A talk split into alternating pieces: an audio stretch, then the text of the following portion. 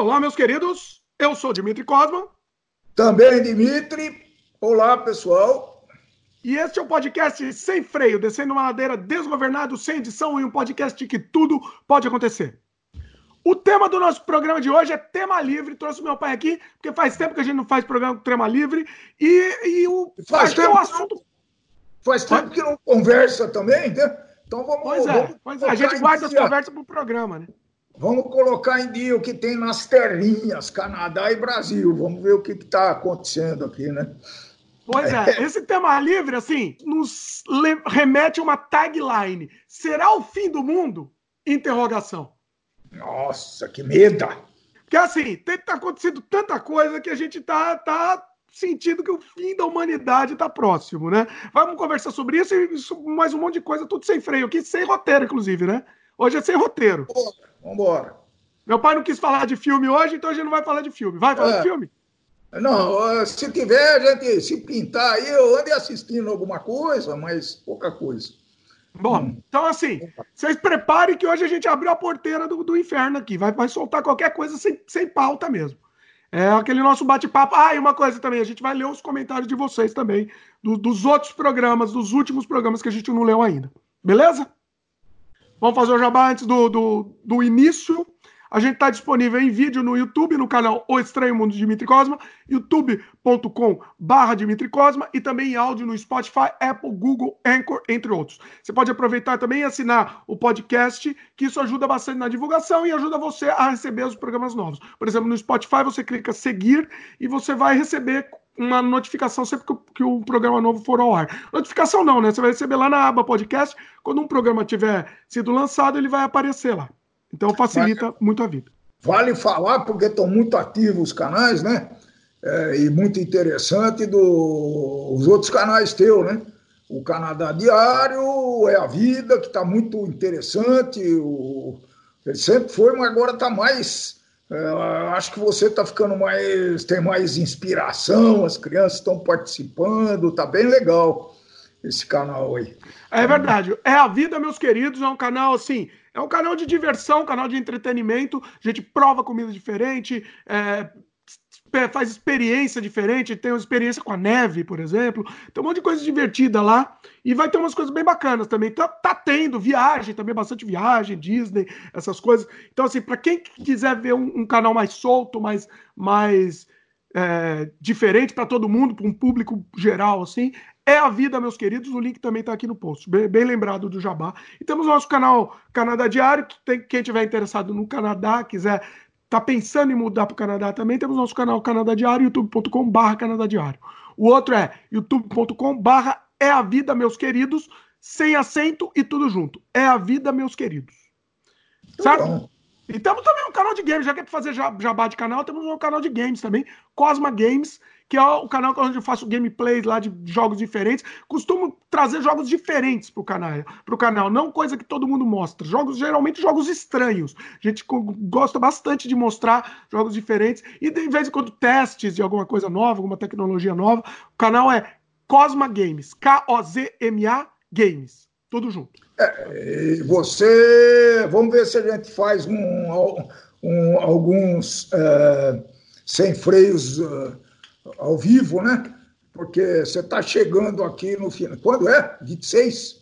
25? Ah, é, estamos chegando. Pois é. Meu pai está datando o vídeo aqui, o programa, mas é, vale a pena datar, porque a gente está tá lançando, gravando assim, há pouco tempo de lançar.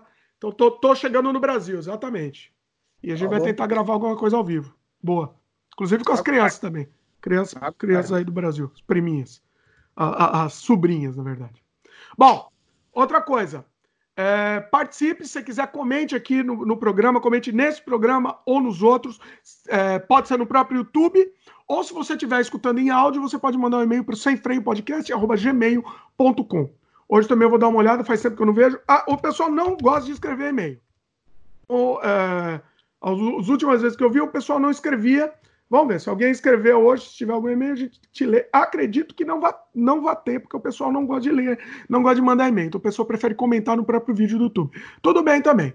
É, tô confirmando que ninguém escreve e-mail mesmo. O, e-mail aqui é Forever Alone. Então comente no próprio YouTube mesmo, fica tranquilo que, que a gente vai, que a gente recebe. O importante é a gente receber a, a mensagem, o comentário de vocês.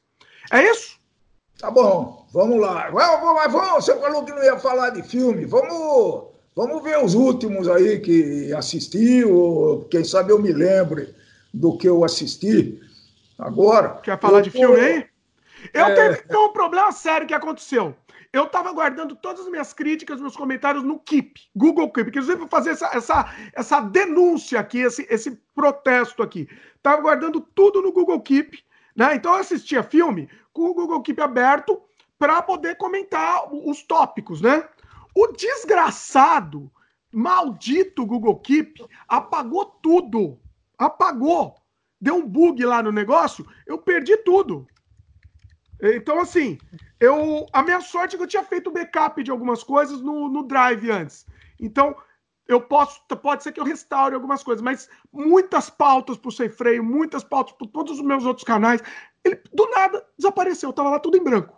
Ah, absurdo. É, se a moda pega, a coisa fica feia, hein? Quantas e quantas pessoas têm fotos e vídeos gravados, guardados no, no, no, no Dropbox, por exemplo. Imagina se.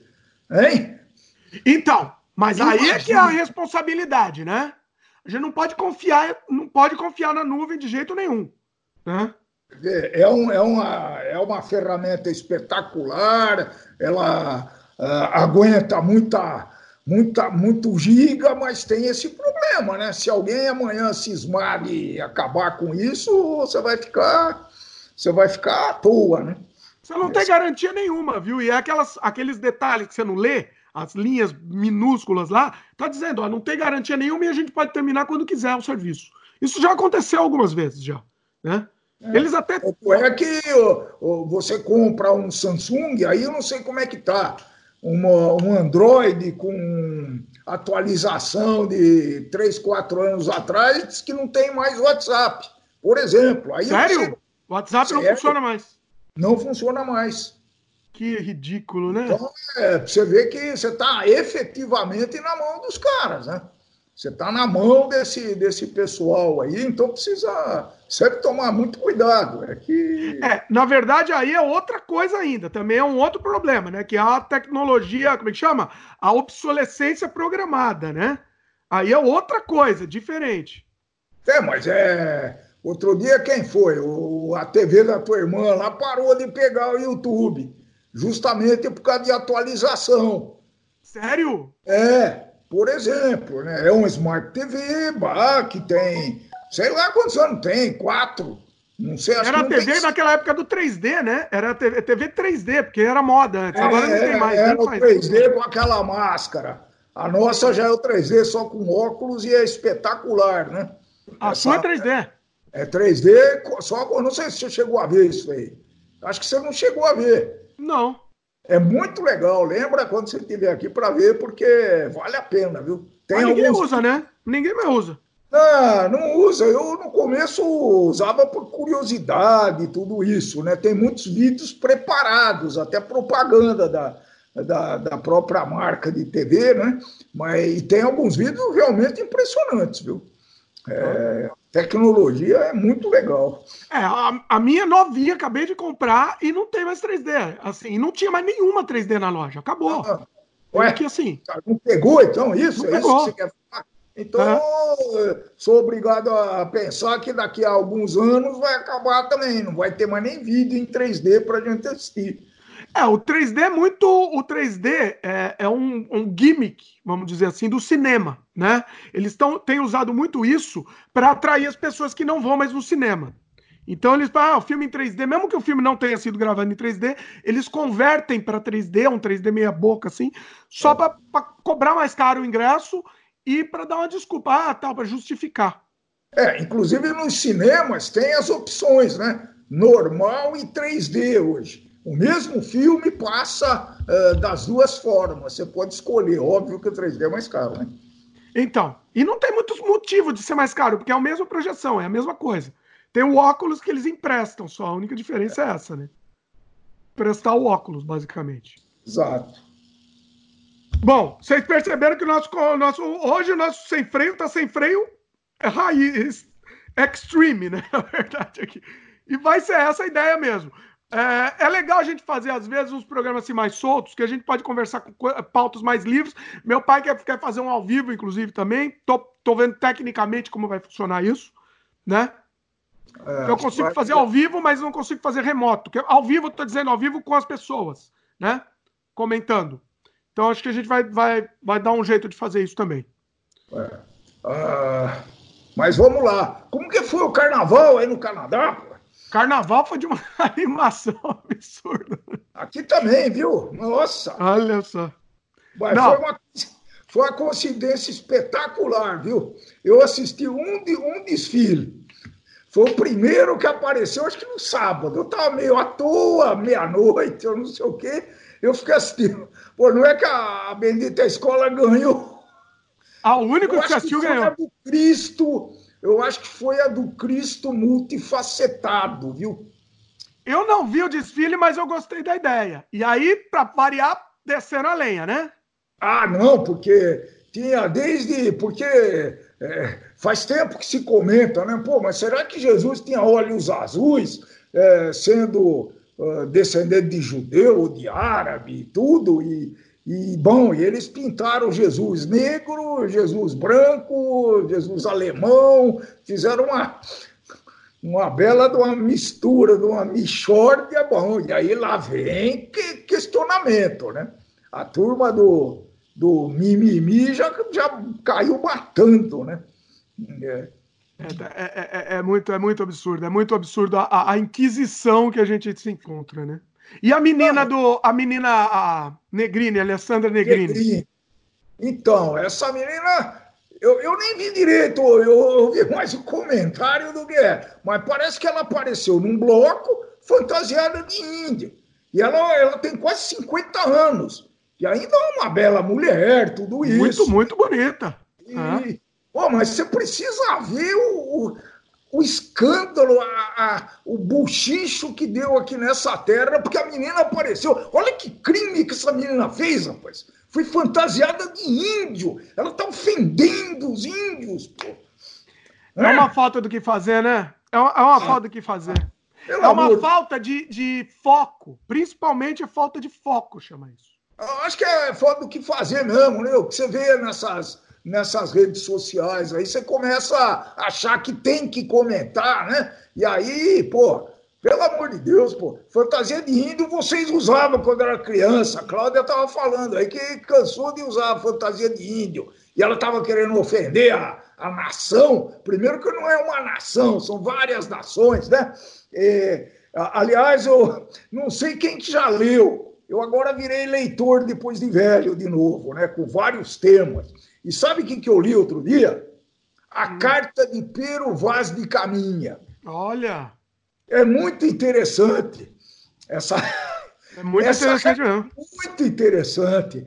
É, ele, ele descreve, né?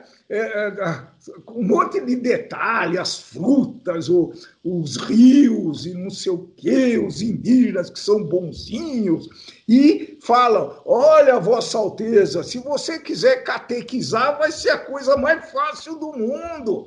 A gente fez a missa e eles repetiam nossos. Quando a gente ajoelhava, eles ajoelhavam também. Quando faziam que desgraçados, né? Faziam também. É, espetacular, viu? É um negócio.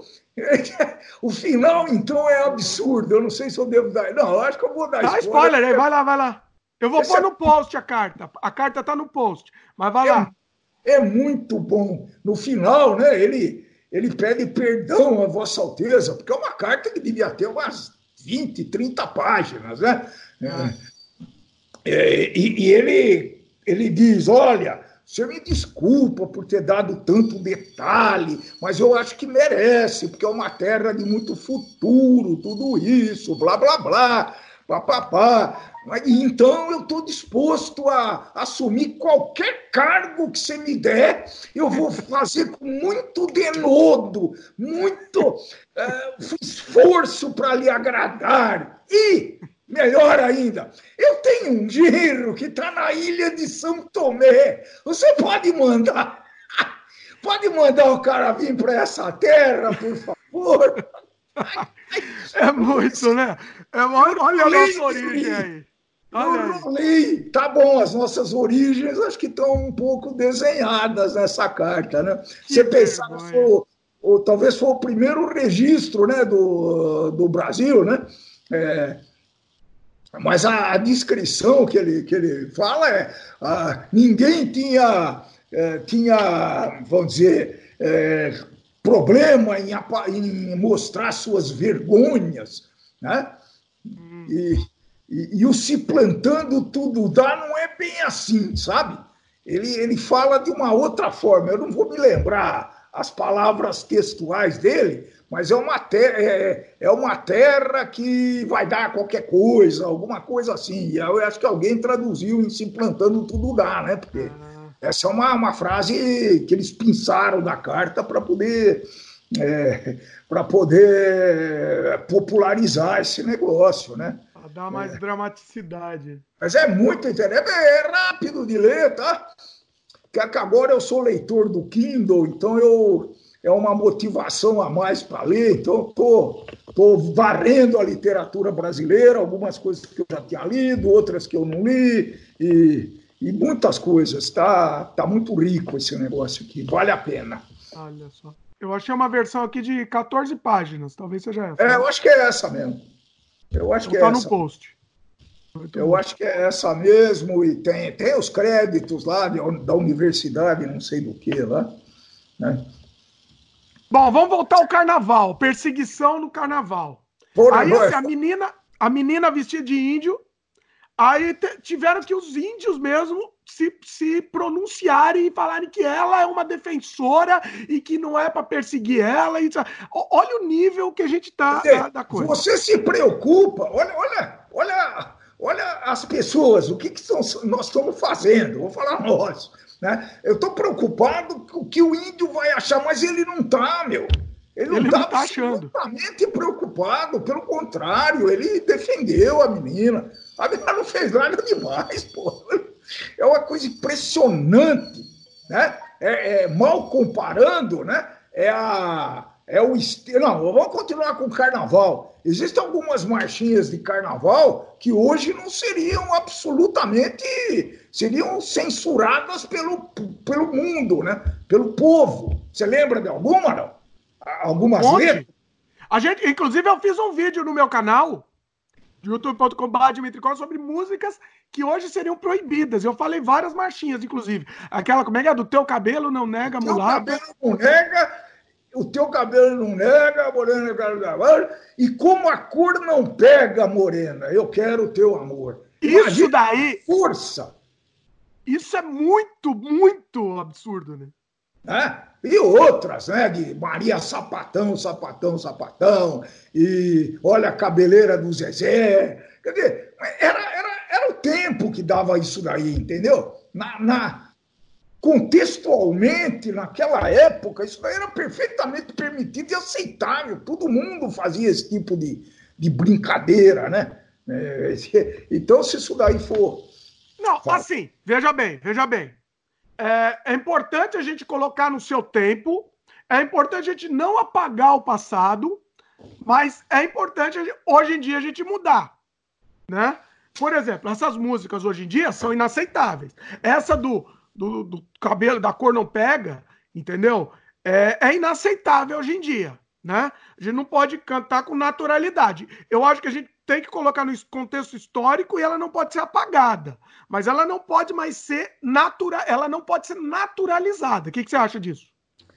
Ah, eu, eu acho que sim, é, mas é, é, é, dentro de um contexto, né? Tem exemplos mais ferozes que esse. Nós vamos chegar lá daqui a pouco, né? Agora, uma musiquinha que a gente se divertia no carnaval, carnaval de lança-perfume. Eu estava até comentando aqui em casa, né? Que eu, eu sou da época do lança-perfume. Né? Inclusive, eu fiz um produto na fábrica da Ródia que fazia lança-perfume. Uh, conta isso, precisa contar. Entre outras coisas. Então, a Ródia era a única produtora de lança-perfume no Brasil basicamente tinha tinha uma lança-perfume com um recipiente de vidro e outra com um recipiente de metal, que foi o precursor dos atuais aerosóis. Né? Uhum. Então, é, e, e, eu, pelo menos, não lembro de alguém que ficasse cheirando, pelo menos não em público, lança-perfume. Era não, no carnaval ficava, vai. Não, no carnaval pessoa é, usava para isso. Como eu só ia em matinê na época do lança-perfume, eu não via. É, eu usava, eu usei lança-perfume sim para jogar nos outros. Mas não era esse. É, foi talvez criado para isso, mas o objetivo não era esse. O objetivo era a pessoa ficar viajando mesmo, vai. Não, acho que não, viu? Acho que é o contrário. Ah, é, eu, eu não me lembro o solvente lá, Roda fazia esse solvente Era do éter, não é? O éter que dava não, não, não, era, era, era um éter, mas não era o éter etílico, tá? não era do etanol. Era um outro era uma mistura, claro, de fragrâncias e tudo isso, né? E a, o lança-perfume acabou no Brasil, isso é lenda, não sei se é verdade, né? Que a, a, a maior parte da lança-perfume era de vidro, porque custava mais barato. Pô, lança-perfume pulando num salão de vidro, uh, dizem que o Jânio Quadros perdeu uma vista porque quebrou uma, uma garrafa de lança-perfume, né? e ele perdeu uma vista. Não sei se é verdade isso daí. Essa história você contou na sua, na sua, no seu, na sua biografia que a gente fez em é. vídeo aqui, inclusive. Tá no ah. canal, no, no youtube.com.br Dimitri o link tá no post. Você contou essa história. Essa história é lenda urbana, pelo amor. É, eu não eu precisaria ir mais para frente fazer uma pesquisa melhor. Mas de qualquer forma, então, isso era permissível na época, né? Na época. Hoje seria impensável, né? Hoje, então, é, é, o que você falou, tem que deixar dentro do contexto, e eu acho que não dá para atualizar esse negócio, né? Porque os modos de costumes e as avaliações né, desses modos de costumes eh, ficam alterados em, em função do tempo, tá certo? Não, eu, o que, que eu acho é o seguinte: é, você aqui também quer entrar depois no Monteiro Lobato, né? Também. Quero. Bom, entra é. no Monteiro Lobato, depois a gente fala sobre. Aí discute mais aprofundamento, aprofundado sobre. A alteração que existe né, na literatura é o Monteiro Lobato. Para mim, o, Monteiro Lobato foi o maior escritor infantil. Eu aprendi a ler com o Monteiro Lobato. Meu pai tinha lá para os filhos lerem a coleção completa de Monteiro Lobato. Eu achava lá extremamente imaginativo, interessante tudo isso, né? Hoje, Monteiro Lobato parece, eu não sei se é verdade isso, mas foi inclusive proibido nas escolas, né? Por, por, justamente pelo seu, pelo seu racismo, né? Racismo. Eu, mas era uma coisa velada, né? A, a como é que chamava a auxiliar da dona Benta lá, a tia, tia Anastácia. Tia Anastácia. A tia Anastácia, bom, era de cor, como é provavelmente filha de escravos ou até foi escrava. Então era dentro de um contexto absolutamente, né, absolutamente permitido, um contexto é, real, vai, vamos chamar assim. Então, mas ele claramente ele defendia a, a Ku Klux Klan, inclusive. Ele ah. era um racista. Não, ele era. Ele era. Tem, tem documento provando isso. Calma, calma. Onde eu quero chegar é o seguinte: ele era um racista, ele era um escroto, ele era. Ele era, um fato, tem documentos disso. Acontece que é, era um, um, um, espírito da época isso. Isso, a época, ele é. A maioria das pessoas eram assim, se comportavam assim. O normal era é. ser racista, né? Você, a, a, expressão, né, que eu vou falar aqui, não tem nada a ver, né, o tal do negro retinto, negro de alma branca, isso tudo é extremamente chocante. E há, há 50 anos atrás se falava isso. Né? Hoje você chamar alguém de negão, mesmo não for meu amigo, é, você pô, tá correndo sério o risco. Né? Então é, é, é complicado isso daí, é complicado. Então, Aí, assim, a, é, o problema é julgar ele com o espírito da, da, da época atual. É, é, é, muito complicado, é muito difícil falar isso. Tá? É muito, é. muito complicado, é um assunto muito ah, ah. complicado. Deixa eu, Mas, deixa, não, deixa o que acontece? O que, que acontece? Entendeu? É, é, o, esse é o linchamento retroativo. entendeu? A gente precisa entender com o espírito da época. A gente não tem que apagar o passado. Entendeu? Claro. A gente não pode, não pode permitir que isso se repita, que isso continue. Só não, mas não pode apagar o passado, entendeu? É, é muito complicado. É, não deve apagar o passado, né? Porque é, essa história de da a própria civilização brasileira leva a isso, né? Então, é, imagina, pô, eu nasci, eu nasci antes de 1950, vai. Né? Então a escravatura no Brasil tinha acabado não fazia 100 anos, tinha escravo vivo ainda quando eu nasci, certamente. Entendeu? Então é, é uma coisa que vem vindo, não tem como dissociar o tempo da, da cultura. Né? É. Ela vai se alterando, mas de uma forma muito lenta. Né? Cultura de um país vai mudando, e nós estamos mudando. Pô, né? Ó, eu achei aqui uma carta do, do Monteiro Lobato enviada ao, Arthur Neiva, em 1928, tá? Pai, é, o Monteiro Lobato escrevendo, tá? Abre aspas.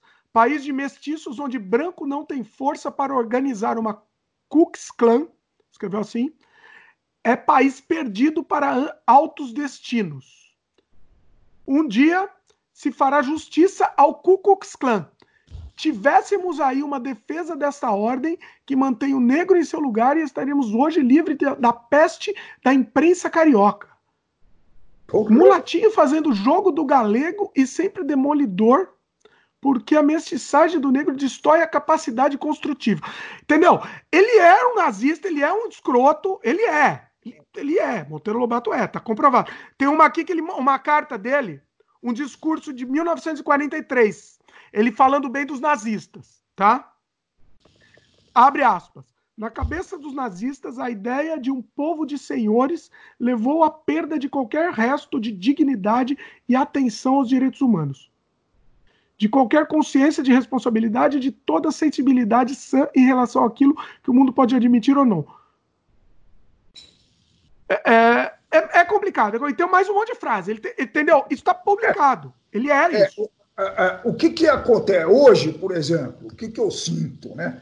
É, Lei Rouanet, que foi muito falada há uns tempos atrás, não sei o quê, muitos defendem, outros, outros atacam, né? mas tem artista que sabidamente não precisava disso e que pegou o nosso dinheiro e cobrou ingresso para fazer um show, pô. Agora ninguém então, mais faz nada, esse... não. Agora só a igreja pode fazer show. Esse Agora cara. Só... Agora é só a igreja que pega o é, ingresso, é, pega dinheiro do povo sei. e faz as coisas. Não sei, não sei. É, esse cara, para mim, pô, ele continua sendo um puta compositor. Não vou falar quem é, mas já. já Chico tô... Buarque, você vai falar mal do Chico Buarque aqui. E. Já sabia. Ele, é ou não é? Continua sendo um compositor, mas como, como homem, como pessoa, para mim caiu muito.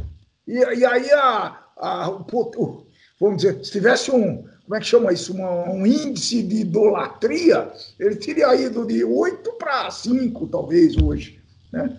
Para mim, o Chico Buarque subiu no, no, meu pódio aqui. É, você vê como é que isso é relativo. Escuto ele diariamente hoje em dia, inclusive. Você vê como é relativo isso, né? Eu, eu, eu acabei admirando mais ainda, rapaz. É, você vê como é, é, é bom isso. É que é bom uma beleza, uma beleza, como diz um conhecido nosso. Pois é. É. Bom, mas voltando. Voltando ao carnaval, né? Carnaval também foi um palco um pouco de. Teve protesto político no carnaval, né? O, o... serviu também como protesto. Foi interessante que isso deu uma, uma visibilidade maior para o mundo, até, né? E, e eu, eu, a meu ver, foi muito bacana, foi muito, foi muito produtivo que, que você acha? Fala aí. Ah, eu não acompanhei esses, esses, esse tipo de esse protesto, alguma coisa assim, mas eu acho que um protesto bem feito, todo mundo tem direito, né? Numa democracia livre que a gente vive, livre que a gente vive, cada um ainda. tem direito de se expressar. Agora, agora é. eu vi uma coisa muito interessante, né? Eu estava ouvindo, não sei que, que comentarista que falou isso e eu, eu marquei. Né? O, o problema, você pode falar o que você quiser, tá? mas você tá, se você falar uma coisa que ofende uma outra pessoa, o receptor, ou, ou o tema, ou o sujeito da tua, uh, da tua fala, você vai ser processado. Isso é normal, pô. Isso é uma democracia, não é? Você pode falar o que você quiser, mas se você sair do limite, você vai ser processado, normal, isso é lei, pô. Né? Por enquanto você pode falar o que você quiser, daqui a pouco não vai poder mais. Não, acho que, acho que não, acho que não. Mas enfim, vamos a ver. Bom, não vou nem entrar em questão, não vou. Eu, putz, eu não vou nem entrar numa questão que eu quero entrar. Não, não, pode. não vou entrar, não.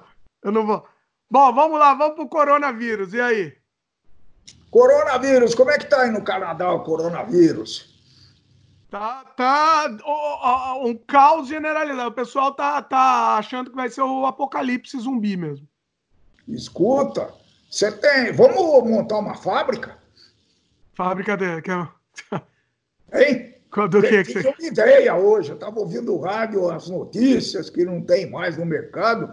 Pô, se a gente conseguisse fabricar uma, 50 milhões de lenços, de, de máscaras cirúrgicas, é? Ia milionário. milionário em 15 dias. Também era o 15 preço dias. Que cobra, cobra o preço que quiser. Vai cobrar 30 reais, ó, dá para calcular até o faturamento. Devia ser uma coisa. Né? Pois é. O pior, o pior, é que, o pior é que tem razão. Eu, tem razão. É. Eu, eu fabricaria. Se eu tivesse facilidade disso, olha, quem tá ouvindo aí, ó. Trazer vai da nessa. China. Mas Meu, é rápido, né? Um mês. Trazer. Não, tem que ser. Você fabrica um mês e acabou. Vem. Tem que trazer da China. A China não tem, você ia vender. Olha só. É, dá risada, mas é sério. Então, não, o é, pessoal, eu não sei, entendeu? É, o, o, o pessoal tá, tá realmente muito preocupado né, com, com o tal do coronavírus. Então, tem gente acreditando que vai ser a, a, a, realmente aí o, o, o, fim da humanidade. Estava é, vendo uma pesquisa que dizia um, um especialista disse, eu não lembro em quanto tempo, ele falou que 70% da humanidade foi um especialista em virologia, em, é, é, é especialista, cara. Infectologista. Infectologista, é. Infectologista. 70% da humanidade vai pegar o coronavírus. Em não, sei, em não sei quanto tempo. Olha, o que, que eu estou ouvindo aqui de gente com uma fonte fidedigna, que é o Davi Wipp, né, que foi secretário da, da, da Saúde, é um cara muito estudioso e é chamado nesses momentos para dar seu parecer. Né? E, ele disse o seguinte, ó, ele e outros que eu ouvi, né, é uma gripe esse treco, né? É, a, o grau de letalidade hoje, hein, pode ser que aumente amanhã, o grau de letalidade hoje está em 0,2%. Né?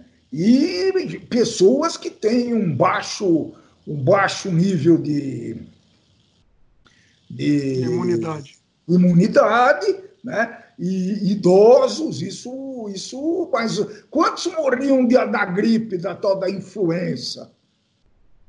É, parece que ela era bem pior, inclusive, né? É, é, e hoje tem vacina, é, eu e a sua mamãe, nós, nós tomamos vacina todo ano e nunca mais peguei gripe. No máximo que eu pego é um resfriadinho, uma coisinha muito simples, né? Então, é, até onde esse coronavírus tem essa extensão toda? É bom que se tome cuidado, acho que tem que tomar cuidado, sim, mas é, é muito novo isso ainda, né? É. é o pessoal, eu acho que, assim, é, tá um pouco de alarmismo demais, mas eu acho que tem que tomar cuidado mesmo. Eu acho que tem que evitar lugar com muita gente, eu acho que tem que evitar. Né? Não custa nada, né? Pra quê? O, no Canadá já tem alguém detectado? Tem vários casos já. No Brasil foi um, né? Foi anteontem. Ó.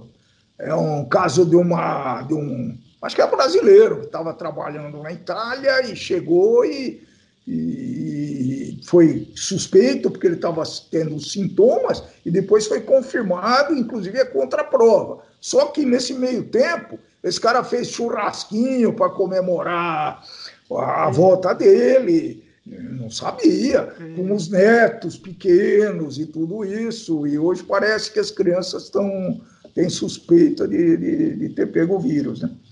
Parece que ele é bem, ele é bem contagioso mesmo. É, porque ele não dá sinal antes, esse é o problema. Ele, ele, incuba alguns, muitos dias, então é isso que é fácil, por isso que é fácil espalhar, né? Agora, uma coisa que eu ouvi é o uso dessa máscara, né? Claro, é uma barreira entre o vírus e você, né? tanto de, de você para outro, tanto do outro para você. Só que tem uma coisa: essa máscara não pode ser molhada, seja com umidade, seja com saliva, ela perde completamente o efeito uh, obstaculoso do, do, do vírus, né?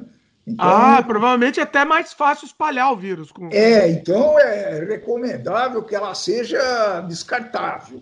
Então é, é problema. Ó, oh, a fábrica aí, olha a fábrica aí, olha aí. Imagina. Que vontade Pô, de fizer, Quem faz, ó, uma bruta ideia para quem faz fralda infantil, hein? Ah, é verdade. Fácil. Quem faz né? fralda. É. Tá, mandar uma ideia pro, pro. Como é que chama aquela fralda lá? De Pampers. Pampers. Vou dar, uma, vou dar uma dica de um jogo aqui chamado Plague Inc., que é um jogo de simulação de espalhar vírus no mundo.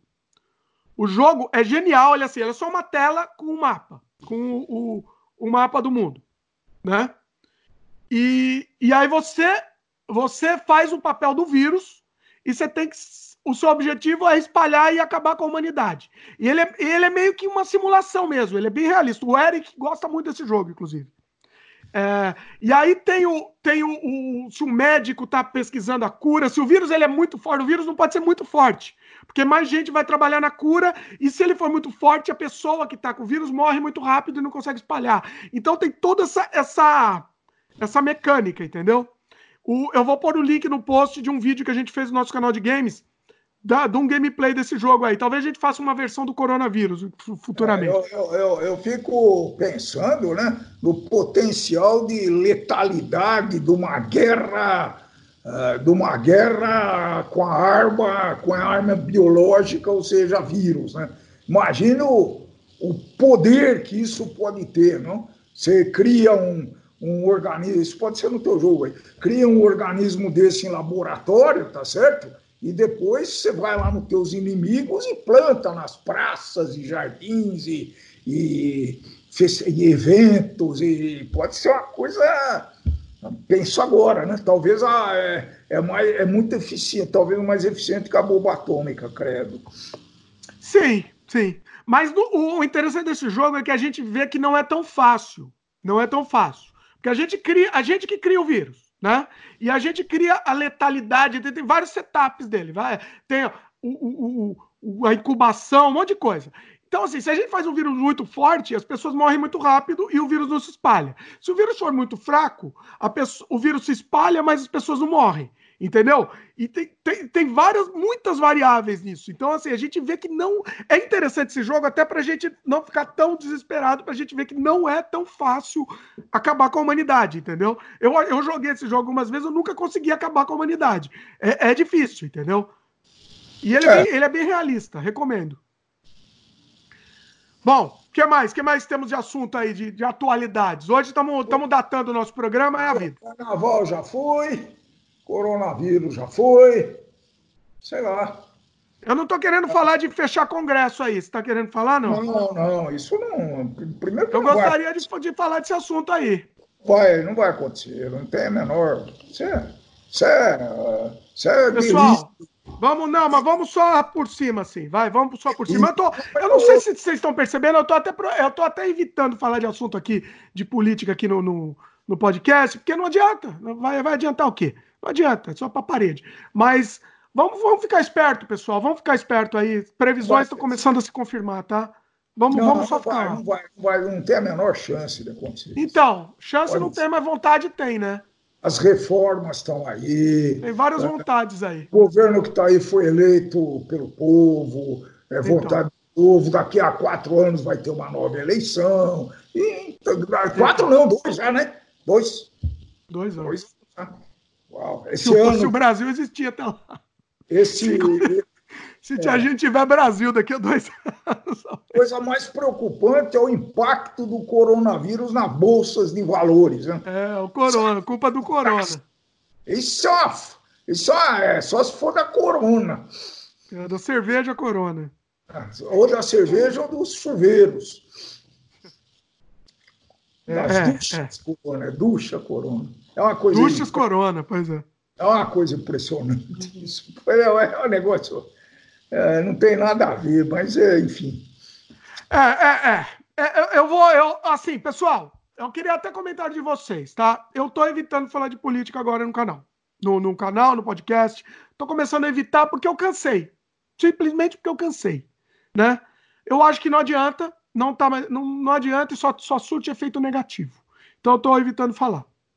Então comentem aí o que vocês acham disso, dessa minha resolução de. É, porque, de novo, falar isso que a gente já falou em, nos podcasts, já falou no canal, né? Porque é, quem não está afim, não está afim, pode, não vai ouvir argumento, não vai nem ouvir argumento. Então, até se desinteressa quando você começa a, a defender um, um, lado, né? Até se desinteressa. Né? Defender o lado não, ou atacar os dois lados, não interessa. De qualquer jeito se, se, é. se, o, se, o, seu time for atacado, você já fica com ódio automaticamente. É assim. Por isso que assim, eu tomei essa resolução, não sei até quando eu aguento. Eu também não. É, eu, não... Eu, eu, até pensei em participar de alguma discussão, mas eu, eu não estou muito também com saco de fazer isso atualmente. Tem mais, outros problemas muito mais importantes, tá certo? Eu queria Cansa, participar né? Cansa. Os convidados numa discussão. Eu adoraria participar, de repente gente faz, mas eu acho que não está na hora. Não, assim, eu não estou falando que não, não voltaremos nisso, mas eu estou querendo evitar, pelo menos. Estou querendo evitar. Acho que é melhor, acho que é melhor. Assim, simplesmente porque cansou. Simplesmente, entendeu? Porque. Pra quê? Entendeu? Não dá, não sei. Não, não, não dá, não, não tem mais. Entendeu? É, o, é isso, é o apocalipse. Entendeu? Agora, ao mesmo tempo, também tem a frase do Bertolt Brecht, Brecht, né? Eu acho, se eu não me engano, que se calou, como é que é? Que levaram, levaram, primeiro levaram, sei lá quem, eu me calei. É, eu não lembro dessa frase, é, vocês sabem, né? Ah, eu tenho uma, tenho uma sugestão, não é de filme, é de livro, já que você falou nisso, um Vai pouco lá. de filosofia, né? É, é, eu gostaria, eu todo mundo sabe mais ou menos quem foi Sócrates, não é jogador do Corinthians, não foi o primeiro filósofo, depois veio Platão, etc. Eu falei, pô, como foi isso daí, né? Então eu achei um livro, deixa eu ver aqui, um momentinho, um momentinho. tá Ele com é tempo para ler aí, eu não consigo ler, não. Ah, eu tô lendo com a sua mãe, entendeu? Ah. Uma hora por dia, ou coisa que valha. Mas, olha, esse vale a pena eu passei até para os teus cunhados para tua irmã livros lidos. Uma breve história da filosofia. Nigel Warburton, Warburton, com W-A-R-B-U-R-T-O. A, a grande sacada dele é que ele começou lá com Sócrates, ele passou por Darwin, passou pelos filósofos contemporâneos, e ele ligava um capítulo no outro, tá? como se tivesse uma continuidade, as ideias. Uh, quem não, não sabe nada de filosofia, é muito interessante esse livro, viu? Estou recomendando fortemente. Eu achei, Nigel Warburton, né? É. O, foi, você, você pegou de graça ou você comprou? Peguei de grátis. Olha. De grátis. Muito bom, muito bom. Tá, tá é muito post, inclusive. É uma leitura gostosa, sabe? Que tem uma sequência. Por exemplo, Darwin, né? Eu sempre me. Como foi a teoria da evolução? Hoje não se discute mais, ponto final, né? Como que foi isso, né? E lá ele tem uma explicação muito interessante, muito convincente de, de para provar a teoria dele, né? né? Então, é, tem coisas muito, muito interessantes, tipo o o Sócrates, que foi o, o pai da filosofia, ele não escreveu uma linha. Ele não gostava de escrever. Olha. Ele só dialogava. E alguém anotava. é, só questionava, argumentava, mas ele não escrevia. Quem escreveu as ideias dele e colocou alguma pimenta foi o Platão, né? que foi um discípulo dele. Então, ah. Então, esse, esse, foi, esse eu recomendo mesmo, para quem tiver algum interesse em conhecer, para começar a conhecer, né? Depois pode estudar cada um particularmente, né? E ele Tem... flui bem, o livro flui bem. Flui, flui muito gostoso, muito gostoso. Eu não vi a hora de terminar. Muito Bacana. bom. Boa dica aí. Bom, o que mais? que mais temos para falar aqui? de atualidades antes da gente ir para os comentários. O comentário também vai render aqui, hein? Acho que o comentário acaba. Tem um monte de comentário que a gente não leu. Eu acho que colocamos, fizemos aí uma atualização, fizemos um, um, up, um up-to-date para esse negócio, acho que está atualizado. Né? Chovendo muito na terra, que mais? Ah. Não vamos ter filme hoje, hein? Eu tô, eu tô só com o peso na consciência de não ter filme. É, o próximo a gente faz só com filme. Prometo. Que coisa, hein? Eu tenho tanto filme para falar, mas olha, eu tenho uns 500 filmes para falar. Inacreditável. Nenhum filminho? Talvez tenha que fazer uma, um, alguns especiais, né? Pode ser no YouTube, pode ser no podcast, indicações, né? De uma maneira geral, fazer uma coisa mais formal, mais. Né? Para que as pessoas. Ah, vou, dar uma, eu vou dar uma dica aqui. Dica não, né? Eu vou falar, vou comentar, então, pelo menos o que eu estou assistindo agora. Eu, tô, eu comecei a assistir Walking Dead. Então eu não tenho crítica ainda. Porque eu comecei a assistir agora. E eu tava esperando terminar a série, mas como ela não terminou, eu, eu, eu acabei começando a assistir mesmo. Bem divertido, é uma novela com zumbi, basicamente. Resumindo, Walking Dead. Então, assim, bem divertido, tô gostando. Tô, tô gostando. Tô na, terminei a segunda temporada agora. O que, que você tá assistindo agora? Agora eu assisti, deixa eu ver aqui. Bom, eu não sei se eu já comentei o, a história do do indiano lá, do Indira, do Gang, né? Que é um bom filme. Não ah, mas é filme, é longa. A gente já falou sobre isso, é filme. É filme. Eu parei um pouco com série, sabe? Série é muita perda de tempo, né? O Avitan, a gente já falou. Uh, o El Camino já falamos. É, aí eu assisti alguns filmes mais inconsequentes e tudo isso. Não, mas é, vamos. É, coisas assim que, que, que rende com conversa, deixa para um, um, programa específico, então. Tá bom. Tem, tem um filme israelense que eu assisti, nem sei se a gente já falou. Não, acho que não. Acho que não. O Rita, Rita Dut. Que é um, é, eu assisti com foco bem, depois eu explico, mas não vou. Não, como é que escreve isso daí? é, H-I-T-A B-D-U-T. B-D-U-T. Separado? Rita? Não, tudo, tudo, tudo junto, pelo menos é o que tinha lá. Né? Peraí, B-T-U. Um nome, parece que em português, viu? H-I-T-A. B de Brasil, D de Dimitri, U de Urubu e T de Trabalho. Ah, Rita. Rita Dut. Nossa Senhora. É. Ah. Eu, eu, eu, eu, assisti querendo entender como é que era filmes israelenses, né? Em, eu... em inglês é suicídio. É, é, esse mesmo. É muito é interessante esse negócio. O nome pareceu interessante. Eu vou. É bom? É um filme bom? Vale a pena? Ah, eu gostei, eu gostei, mas mais pelo. Mais pelo pela crítica do, do, da cultura israelense e tal, né? E o filme é violento, né? Eu esperava isso mesmo. Tá? Legal. Bom, eu vou, vou assistir também, então, que me, me, me, me teve, tô tendo curiosidade aqui, vou assistir também. A gente comenta futuramente. Beleza.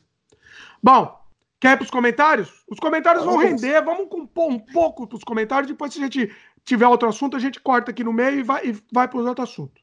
Ó, hoje, hoje, mais sem freio, acho que a gente nunca fez um programa tão sem freio assim na história desse país. Não, mas até teve, teve alguns conteúdos, teve algum conteúdozinho marcado, né? Nós falamos bastante sobre o carnaval, só falamos sobre os, a cultura, a música. Não teve muito conteúdo, não. Foi, foi um teve, teve, teve. Não, tá sendo não, caos aqui. Você tá muito, você tá muito cartesiano. Aliás, Descartes. Não, é, a ideia desse daí é ser. É, Descartes está lá no livro, viu? É um dos filósofos lá que. Além de Mas assim, não, não é. O, o, a ideia inicial do Sem Freio, inclusive, você pegar o programa número um, era. Não tinha, não tinha pauta mesmo. Eu pegava um monte de coisa. Podia falar no meio sobre filme, mas falava de história interessante que eu lembrava, alguma coisa que aconteceu na semana, uma curiosa, um fato bizarro, blá blá blá. É, aí depois que eu comecei a ver que, que, é mais interessante formatar enquadrar o programa num tema, pelo menos num tema base, para poder discutir ah, outros assuntos. Acho que sim. Mas não sei, eu acho que pode, pode, pode quebrar também, de vez em quando, lançar uns assim, caóticos. assim. Até para os interesses, né? É, como é que um, alguém vai ser, a menos os fãs frequentes, né? Os, os, os, assistentes, os ouvintes, vamos chamar assim, frequentes, né? Talvez ouçam a maioria, mas tem outros que, que não conhecem e vai chamar esse, esse mosaico que estamos fazendo aqui hoje. É, ele não tá... consegue nem chegar, ele nem assiste porque, porque é, um, é um mosaico, exatamente. Isso está uma salada, né? Mas pois é. beleza, é. deixa de ser um, um, uma, uma, experiência, um ensaio. Pois é, assim, para atrair novo, novo, novos públicos, assim, eu acho difícil. É mais assim, para a gente soltar e bater papo com o pessoal. É mais para isso que serve esse programa mais livre. Mas é legal esses programas livres serem pontuais mesmo. A gente está gravando aqui na semana que está sendo lançado. Justamente porque assim, é uma coisa muito pontual, até mais ou menos datada. Eu não gosto de datar os programas, mas esse é meio datado, né? Mas até para a gente comentar os programas que pass passaram. Quando chegar no programa número 50, eu quero fazer um especial com a gente comentando todos os programas. Eu estou pensando nessa ideia. E assim, a cada 50 programas fazer uma marcação dessa. O que, que você acha? Tá bom. Porque aí, até para quem não assistiu, a gente explica do que, que se trata cada um dos programas, a pessoa pode se interessar também, né? Haja conteúdo, hein? Você imaginar que cada programa desse tem uma hora e, e meia? Estamos oh, chegando a um monte de programa com duas horas aí, tá sendo é, normal duas horas. Uma hora e meia para não judiar muito, vai. Vamos ver, vamos ver o que vai, é a vida. Vai dar 75 horas de conteúdo aí, vamos. Se a gente conseguir tirar umas duas de, de, de interesses, está bom, né? Ah, não, mas eu não, peraí, eu não vou. Você está pensando que eu vou editar os não. melhores trechos? Não vou fazer isso, não. Tô maluco, não, rapaz. Pelo amor de Deus. Não, mas é só para assistir já vai. Não, é a gente comentando. Porque assim, quem, o, quem faz isso é o Nerdcast, eles editam. Eles fazem os especiais e editam os melhores trechos dos programas. Um dia, quem sabe, a gente faz isso. Se a gente tiver uma audiência legal, se a gente conseguir, conseguir ter um público grande assim, talvez a gente faça. Agora não tem como. Se fizer isso, tô maluco. Bom, vamos começar então com os comentários, porque os comentários sempre rendem muito, né? Tem uns aqui espetaculares, inclusive.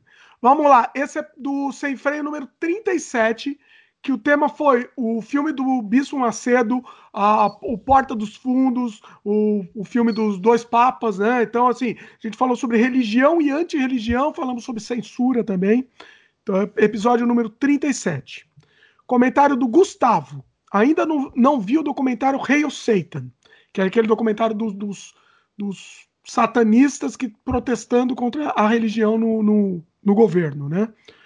mas me parece que fazem um trabalho bem interessante agora. Eu falei de satanistas, desculpa, satanistas entre aspas, tá? Na verdade, eles usam o Satã para para meio que protestar mesmo, né? A ideia é protestar para verem como o quão ridículo é, é, a religião no governo, né?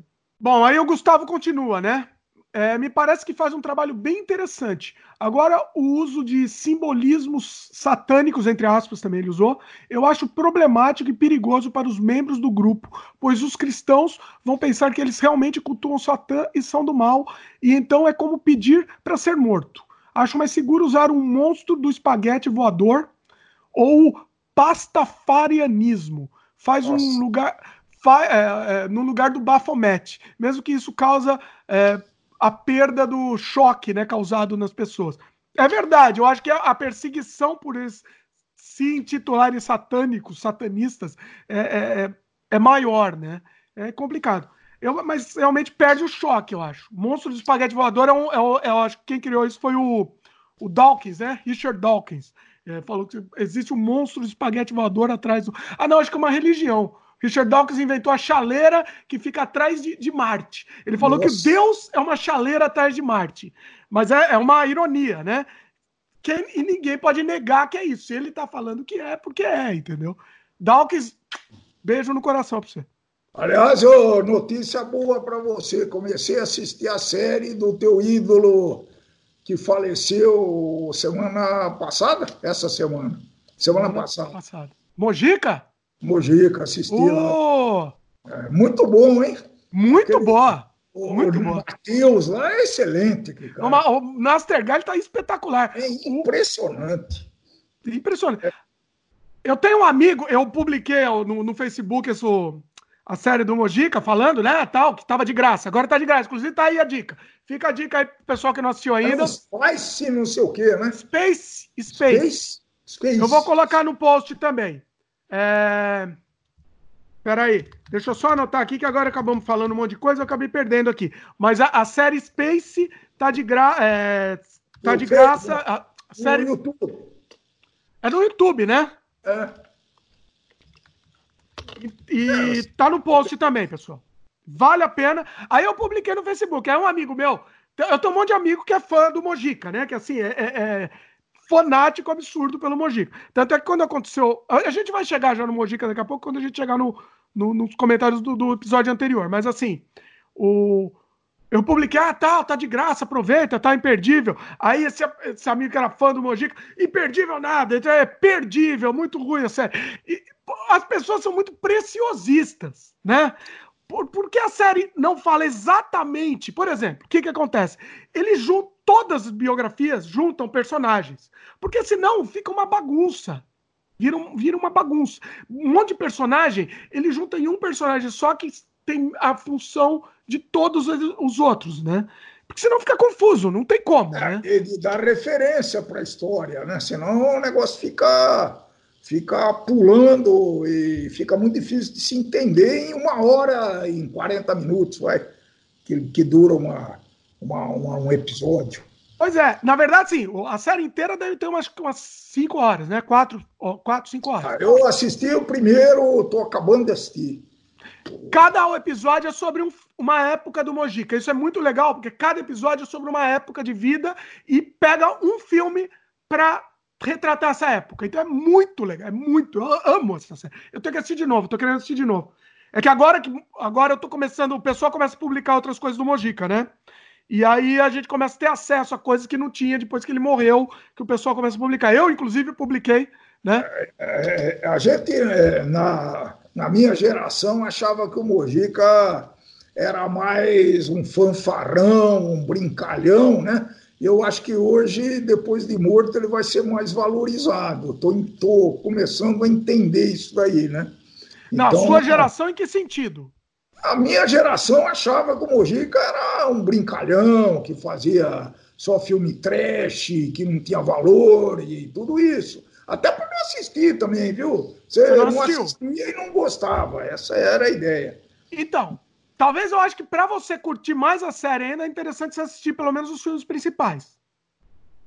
Pelo menos os filmes principais. O A Meia-Noite, Esta Noite e o Encarnação do Demônio. Eu acho que você assistiu os três. O Encarnação a série não engloba, né? Eu acho que, não, se eu não me engano, a série não vai por Encarnação do Demônio, que é o último dele. Uh, mas o que que acontece? A sua geração está falando dos anos. Porque nos anos 60 o Mojica foi um grande sucesso. Aí a gente falou isso, inclusive. Aí a partir dos anos 70 que ele começou a fazer aquela, aquele personagem mais galhofa, mais. virou meio que um palhaço. Ele perdeu a, a essência dele um pouco. É. A partir dos anos 70. É, eu acho que até o que eu estou assistindo na série ainda fala um pouco disso, né? Que ele, ele sai fora do, do, do, do, do natural, do, do, da essência, exatamente. É ele perdeu, ele perdeu. A gente falou também com o Rubens Melo é, a gente comentou sobre isso. O, o Mojica ele perdeu a essência dele, principalmente por dificuldades financeiras. Ah. Aí ele acabou se prestando a fazer qualquer coisa. O que é, o que é perfeitamente aceitável, né? É só é, é, não adianta nada você ter, ser um ideologista e, e não ter como pagar suas contas e não poder fazer os seus projetos, né? Tá certo? É. É... Então, vou aproveitar e fazer um jabá aqui. O, eu aproveitei também é, para prestar uma homenagem ao Mojica, além do podcast que a gente fez, episódio anterior, número 42. É, eu lancei também a oficina de cinema do Mojica completo, é, sem corte. Eu, eu, o material que eu gravei eu disponibilizei para o pessoal aqui no, no canal, no, no youtube.com/barra Dimitri Cosma. Então são duas horas a gente vê o Mojica trabalhando, o Mojica produzindo um curta-metragem. Então a gente consegue ver sem corte o, o trabalho dele. Assim, é, é, Eu, eu não vi nada parecido Uh, em termos de Mojica, assim, eu nunca vi nada parecido no ar, assim, alguém que tenha disponibilizado o material completo dessa forma.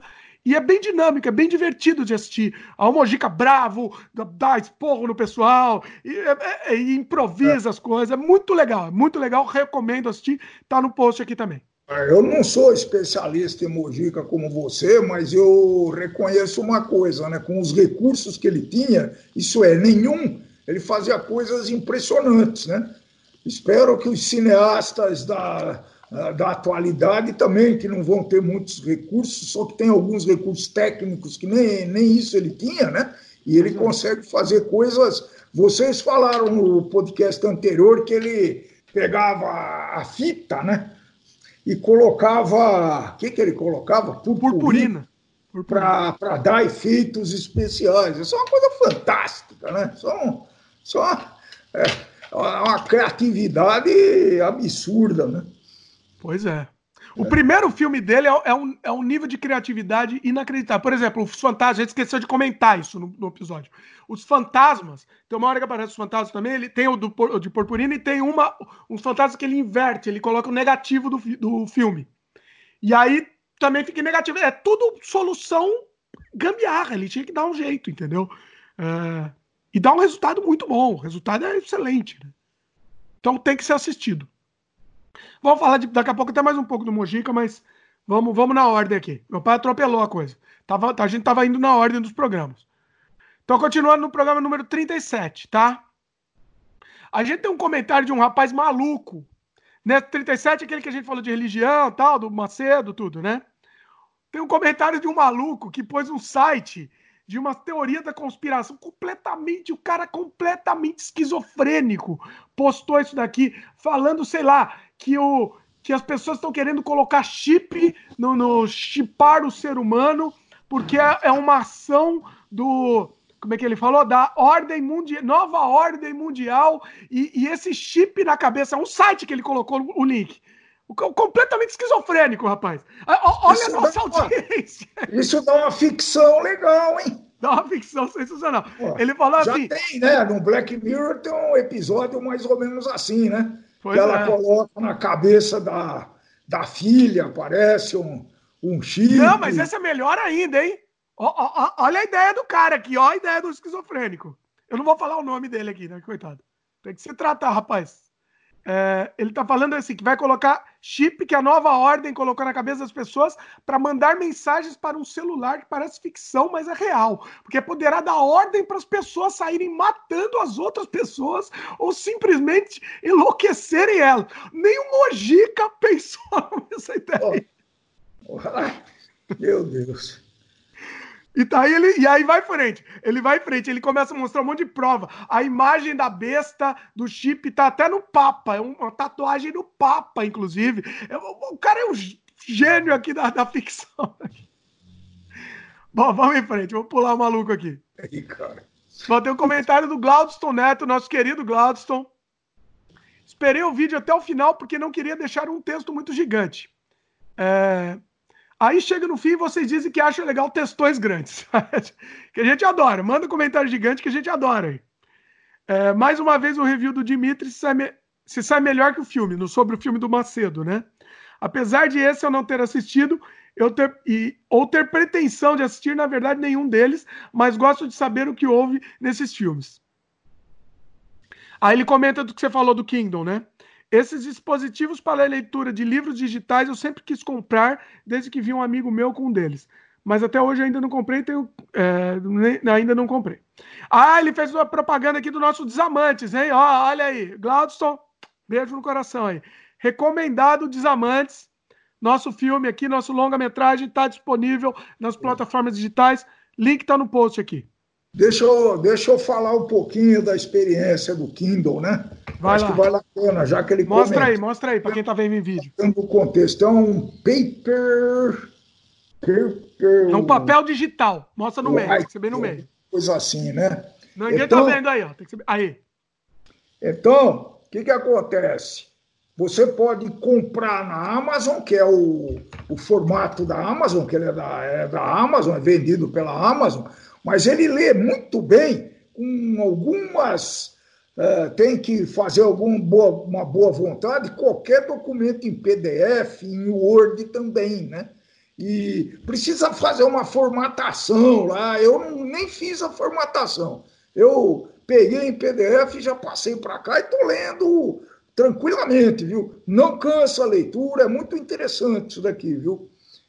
Agasalha muitos livros e a Amazon tem muitos livros grátis, viu? Ou muitos livros baratos de 0,99, alguma coisa assim, né? É. Eu não paguei ainda. Né? Como não pagou? Até, ah, tá. Até você só leu o livro grátis agora. Até o meu futuro livro já está aqui para trabalhar. Pra, Olha aí. Já, então. Vamos, ó. Eu tô indo pro Brasil, a gente vai. Eu vou agitar o rapaz aí, ele vai finalizar o livro dele. Eita. E a gente vai lançar aqui no, no podcast, inclusive. Não vamos falar so, nem sobre o que, que é ainda. Calma. Não. Vai, vai render um monte de podcast, porque é um assunto que rende um milhão de podcasts. E o pessoal vai adorar, inclusive. Vamos a ver. Gente, a gente tá querendo falar, inclusive, sobre esse assunto, nem falamos ainda no podcast, por, justamente para quando tiver o livro, porque isso vai render. Vai render. Vamos ver. Foi feito com muito, muito boa vontade, com muita, com muita experiência de vida, viu? Isso eu posso garantir para vocês. Olha aí. É, bom, o Kingdom eu, eu queria, mas eu não, não vou comprar não, porque ele não é colorido, então para mim não faz sentido. É, talvez seja até uma boa não ser colorido, viu? Ele, ele não cansa, é, é muito boa, a, ilumina, a, ilumi, a luminosidade dele é controlada tal, mas ela é muito boa, bateria dura muito. Então eu estou gostando. Até agora, nota 10. É, é, é que para mim não tem muita flexibilidade, então esse é o problema. Prefiro uma tablet mesmo. Se eu for é, trocar, eu vou trocar é, por uma tablet mesmo. Para ler, ele é menos cansativo, talvez, né? É, grande... eu parei de ler, a minha tablet está tão velha que ela não então, atualiza mais. Entendeu? A, a grande, a grande vantagem dele, né? Ele, ele tem uma. Os livros que você compra especiais para ele, parece que você está lendo um livro mesmo. Tá? Os outros dependem um pouco de formatação, do espaço entre as linhas, dos parágrafos, do tamanho da folha, do, da largura, depende de um monte de coisa, né? Como Mas... que é? Ele mostra foto também, né? A foto é, é, como é que é? Ele mostra desenhos, fotos, é, deixa eu ver aqui. Pô, Mas é, é, ruim assim? Fica parecendo xerox? Ah, deixa eu ver. É, precisaria ver um feito especialmente. Eu tô, comecei a ler. Preto agora... e branco. É, é, aí que tá, eu acho muito limitado por ser preto e branco. É. Eu tô lendo. Eu não tenho nada contra o preto e branco, mas eu tenho contra ser limitado a só ser preto e branco, entendeu? É, por exemplo. Vamos ver, ó. Vem no meio. Não, não tá no meio aqui. Joga mais pro meio. Aí, aí. Isso é uma aí, pra quem estiver vendo em vídeo aí, pessoal. É. Eu tô... É, uma, é uma foto cinza. É, uma foto preto e branco, exatamente. É uma foto preto e branco. É, então, ok. ok. e, e, todos os livros, óbvio, são em preto e branco, né? Mas é uma experiência muito legal. Eu resisti muito para comprar, porque eu sou pão duro. Resisti muito. Falei, será que no celular não é a mesma coisa? Será que no computador não é? Não, não é. Aqui é melhor. Não, o celular não é a mesma coisa porque o celular é pequeno, só por isso. É. Não, e ele, com certeza, para quem ele é muito, eu acho que vale a pena, né? A Amazon não tá pagando nada pra gente, né? Nem mandou, é. nem mandou o Kingdom de graça aí pra gente, ó. Devia mandar, né? Vamos pedir. Pelo menos, né? Vamos pedir. Pois é. Bom, vamos continuar aqui com o comentário. Glaudston. Ele falou que o pessoal tem que comentar e divulgar aqui o, o podcast. É verdade, Glaudston. Olha lá. O pessoal tá, tá, tá meio devagar. Uh, ele gosta, e ele gosta quando o podcast é um longa-metragem também. Ele, ele adora quando é um longa-metragem. Quase sempre é um longa-metragem, De vez em quando é um Lord of, uh, Senhor dos Anéis aqui, de vez em quando. Ele falou que ficou bastante é, contente ao saber que o canal está crescendo em visualizações, mesmo que a passos lentos. Mais ou menos tá.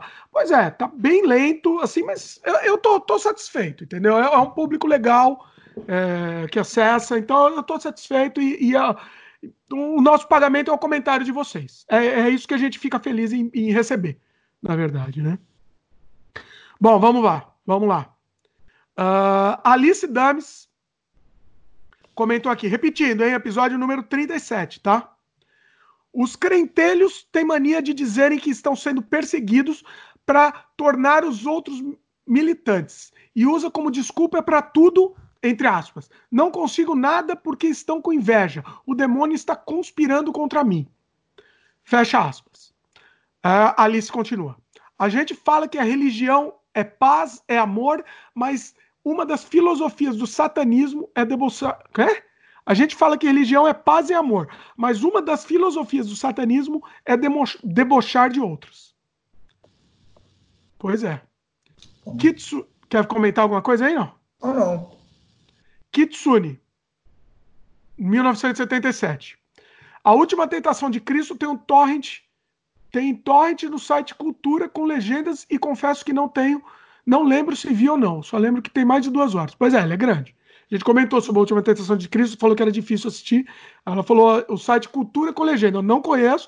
Aqui, ó, lavo minhas mãos aqui, ó. Quem quiser, vá, vá por sua conta em risco aí.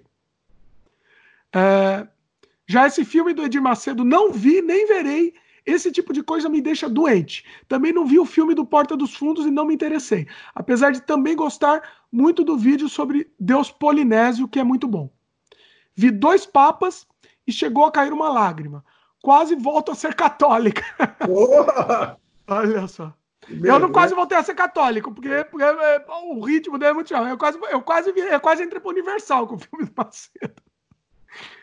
É tão, tão super poderoso, ele é um super-herói, quase entrei. É... Ela falou kkk aqui, né? Quando ela falou que voltou a ser católica, foi, foi uma ironia aqui de Sul. Senti falta da história do Bento, do Bento. Seria bom ter contado sobre ele também, o passado nazista polêmico. É, olha lá, não, não cutucaram isso. É, mas o, o novo também tem uma história, né? de, de, defender a ditadura argentina também na época. Não, o Novo atacou a ditadura, rapaz. Isso, teve uma hora lá que ele, bom, sei lá. Não, não, o Novo atacou a ditadura. É, é, é, isso que, que é interessante. Olha, se eu gostasse de algum papa, eu sempre falo, eu gostaria desse. Esse papa, para mim, ele é um papa bacana. Se eu gostasse, né, de algum papa. O... Mas seria legal ver o passado do nazista lá, o Papa nazistão. E ele tem um assistente que era pedófilo, né? Que foi muito, muito. Você assistiu? Acabou assistindo ou não? Assisti, mas já não tô. Faz nem tempo. lembra, mais. Não. Passou, passou em branco o filme. Pô, eu nem registrei que eu assisti. Que coisa lamentável. Que agora eu estou registrando para poder comentar, né? Que senão não há. Ah, sim. É, mas esse a gente já tinha comentado também, passou, pra, passou, é, passou também. Foi. Mas não lembra de nada, então. Ah, lembro, claro.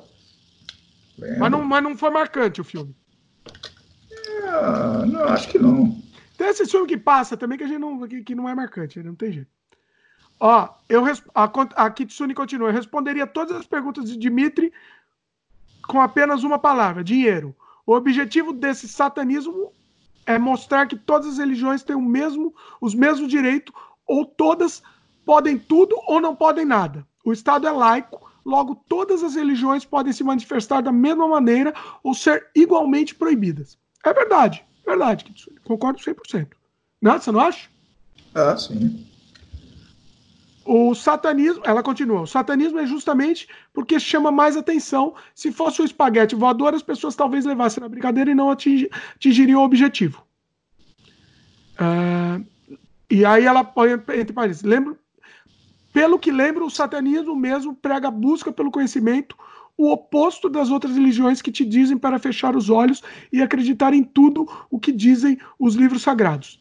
Tenho a Bíblia satânica, a, Kits, a Kitsune está falando, em meu acervo, mas assim como o Torá e o Corão, não li muita coisa ainda. Pois é, esse, isso é o que dizem, né? Todos assim, todos. O próprio Cientologia também diz que prega o conhecimento, mas o objetivo é pregar doutrina e pegar o objetivo, um objetivo escuso por trás, né? Por isso que, assim, religião para mim, ai religião, sou contra. É basicamente isso. Religião objetivo é manipulação, dinheiro, é, é só esse, porque não, não tem motivo de ter, entendeu? Não tem outro motivo de existir. Entendeu? Então, acredite no que você quiser. Eu sempre falo isso e repito. Acredite no que você quiser, mas para você, guarde para você, porque o que você acredita só interessa para você.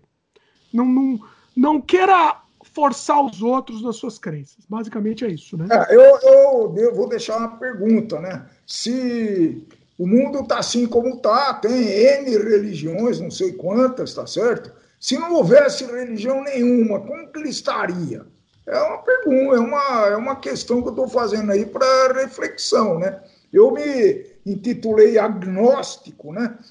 Porque ainda não tenho, é, apesar de ser mais velho que vocês, eu não tenho essa, ainda essa, essas respostas, acho que não vou ter nunca, né? Então, por isso que eu estou pesando muito, né? Já falei que eu li a, a doutrina budista lá num livro específico, agora a filosofia, que é, muito, é base de algumas religiões, tá? Essa é uma outra, é uma outra nuance desse livro aí que eu, que eu exemplifiquei, tá?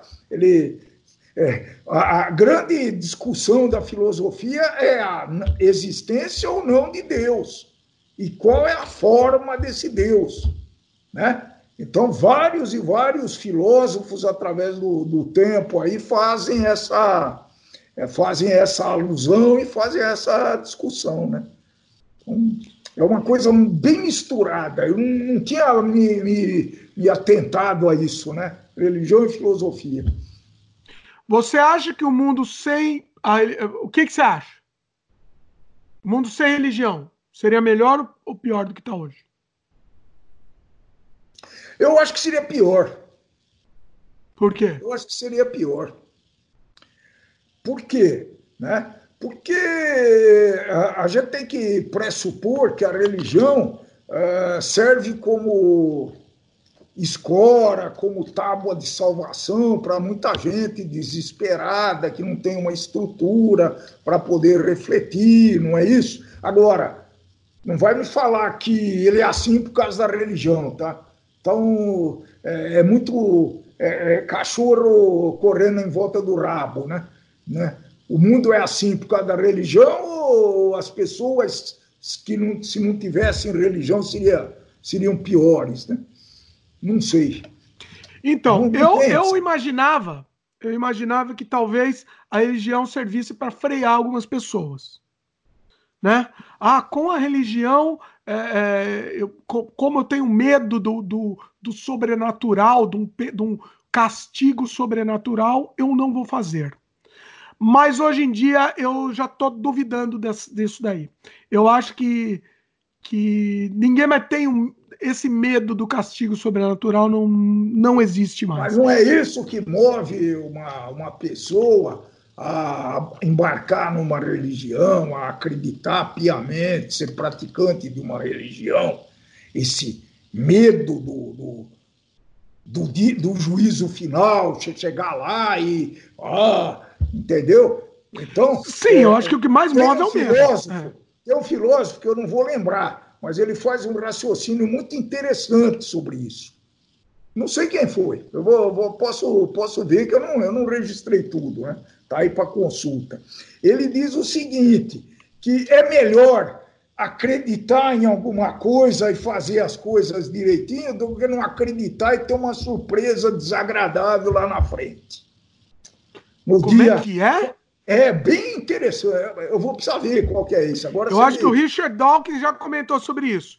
Assim, é... ah, ó, é, é, ele comenta assim, né? Se você não acredita. É, qual é a diferença que tem. É, é, assim, que mal faz você acreditar. É, mais ou menos isso, mas não é, é esse nome, não, hein? O Richard Dawkins, ele, ele rebate esse argumento, inclusive. Né? É, Porque assim, se eu não acreditar, eu vou de qualquer jeito. Se eu chegar lá e tiver alguma coisa, eu vou para o inferno. E, se eu acreditar e se chegar lá e não existir nada, não vai fazer diferença nada. Não perco A nada. questão é que é em vida você é prejudicado e prejudica os outros. Você acreditando. Você está perdendo seu tempo.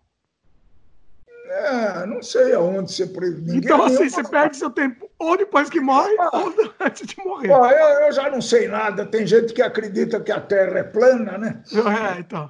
É, é. fazer o quê, né? Pois é. Você não quer ser, ser terraplanista, não? Eu, vamos ser terraplanista, vamos ser trans... Eu comecei a assistir um documentário, eu vou depois comentar futuramente no net, do Netflix. Eu não ia assistir, eu falei, não vou ficar dando, dando boi para palhaço, né? Mas assim, é, é, que falam tanto isso daí que eu, eu acho que eu vou. Eu tô, comecei a assistir já. Até nisso a filosofia se mete um pouquinho, né? Terra plana? O, o Ptolomeu e o Copérnico, né?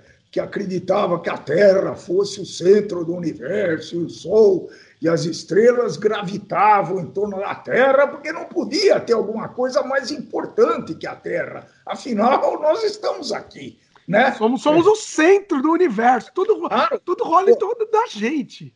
Imagina se eu conheço várias e várias pessoas, né?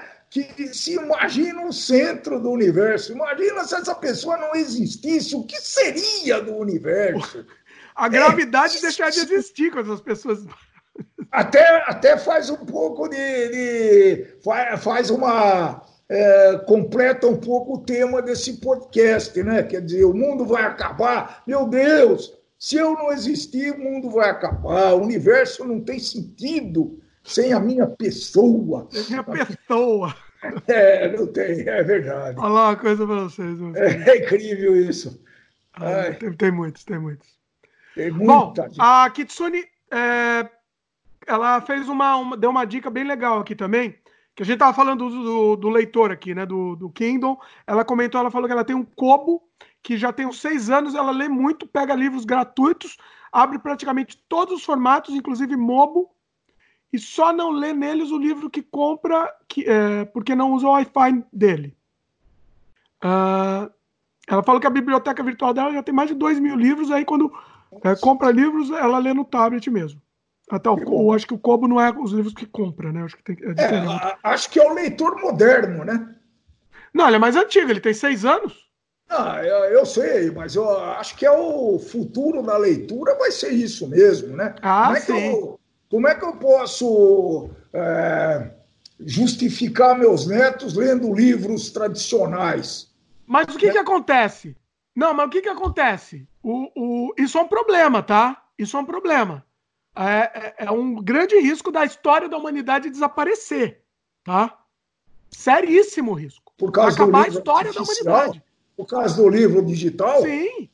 A gente só sabe o que a gente sabe hoje, a gente só tem o que a gente tem hoje por causa do livro em papel físico. Entendeu?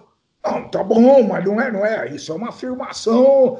Se eu fosse um não, filósofo, eu ia contestar essa informação, tá? Não é não. isso. Não é isso.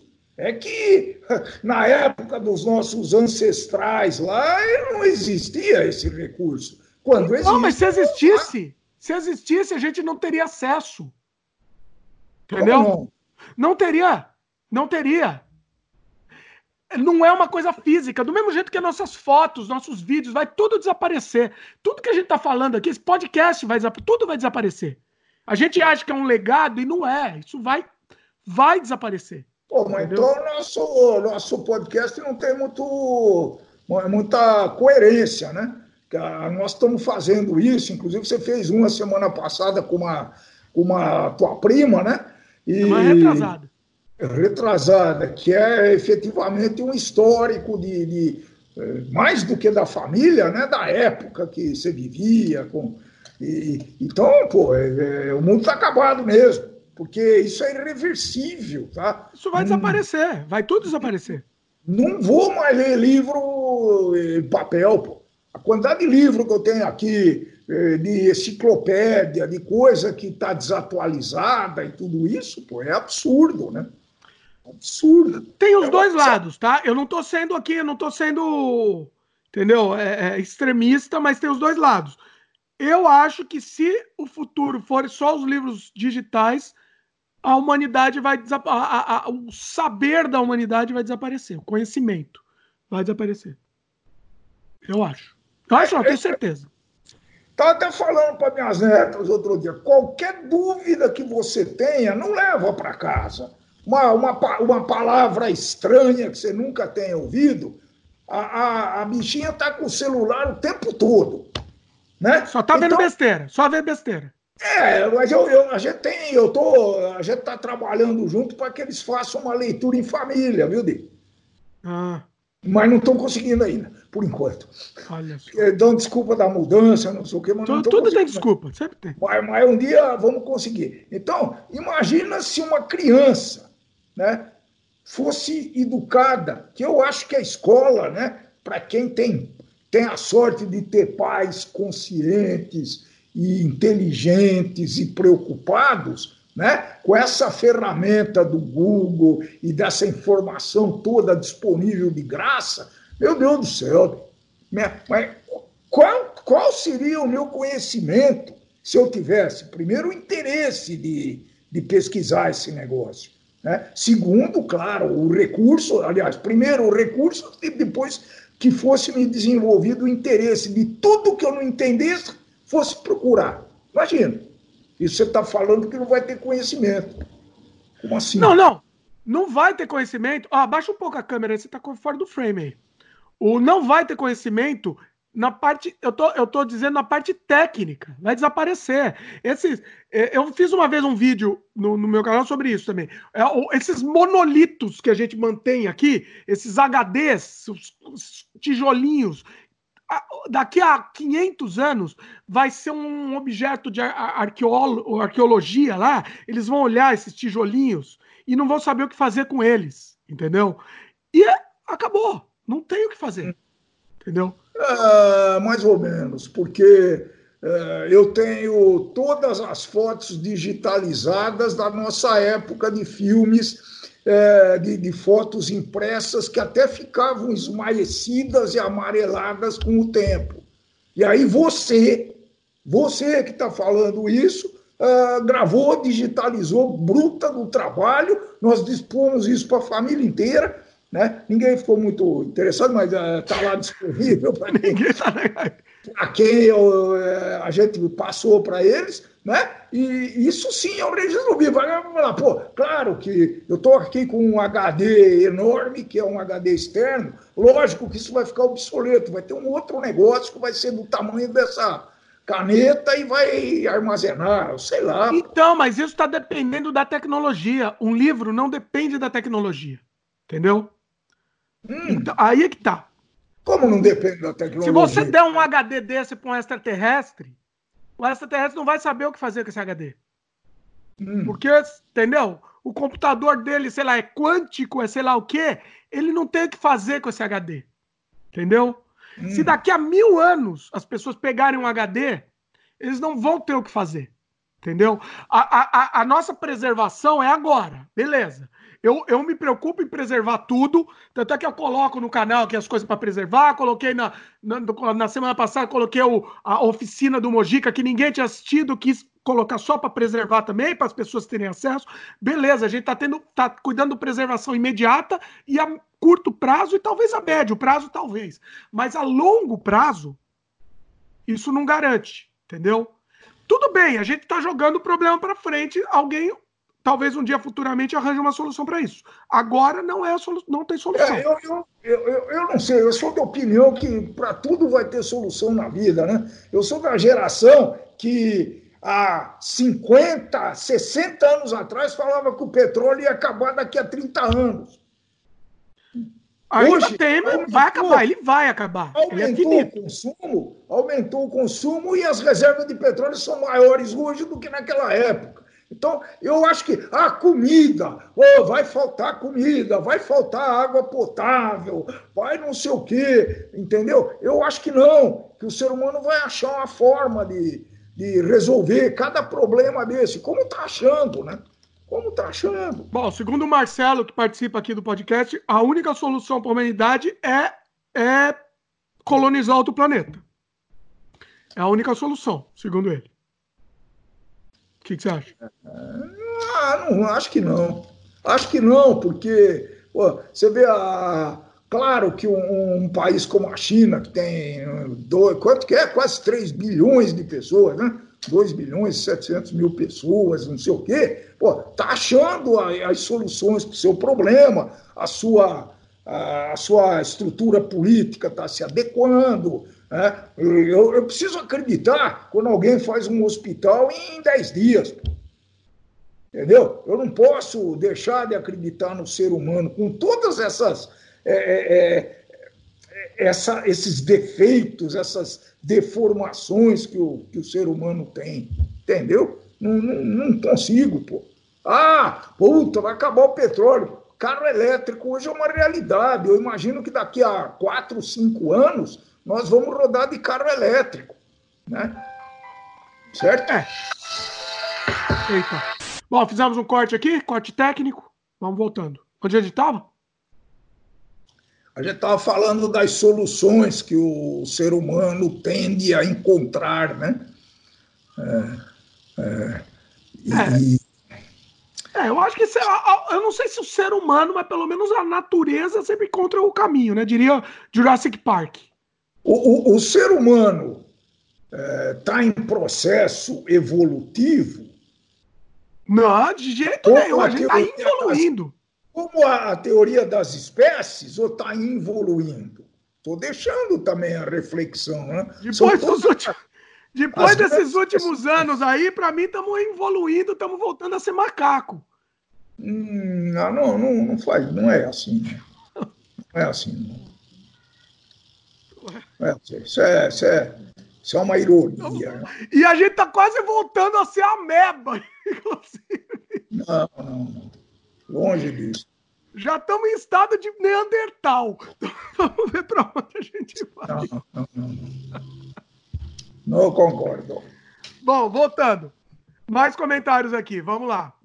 Bom, vamos para o comentário do programa número 38, que eu fiz com o Daniel Costa. O nazismo está voltando. Per interrogação.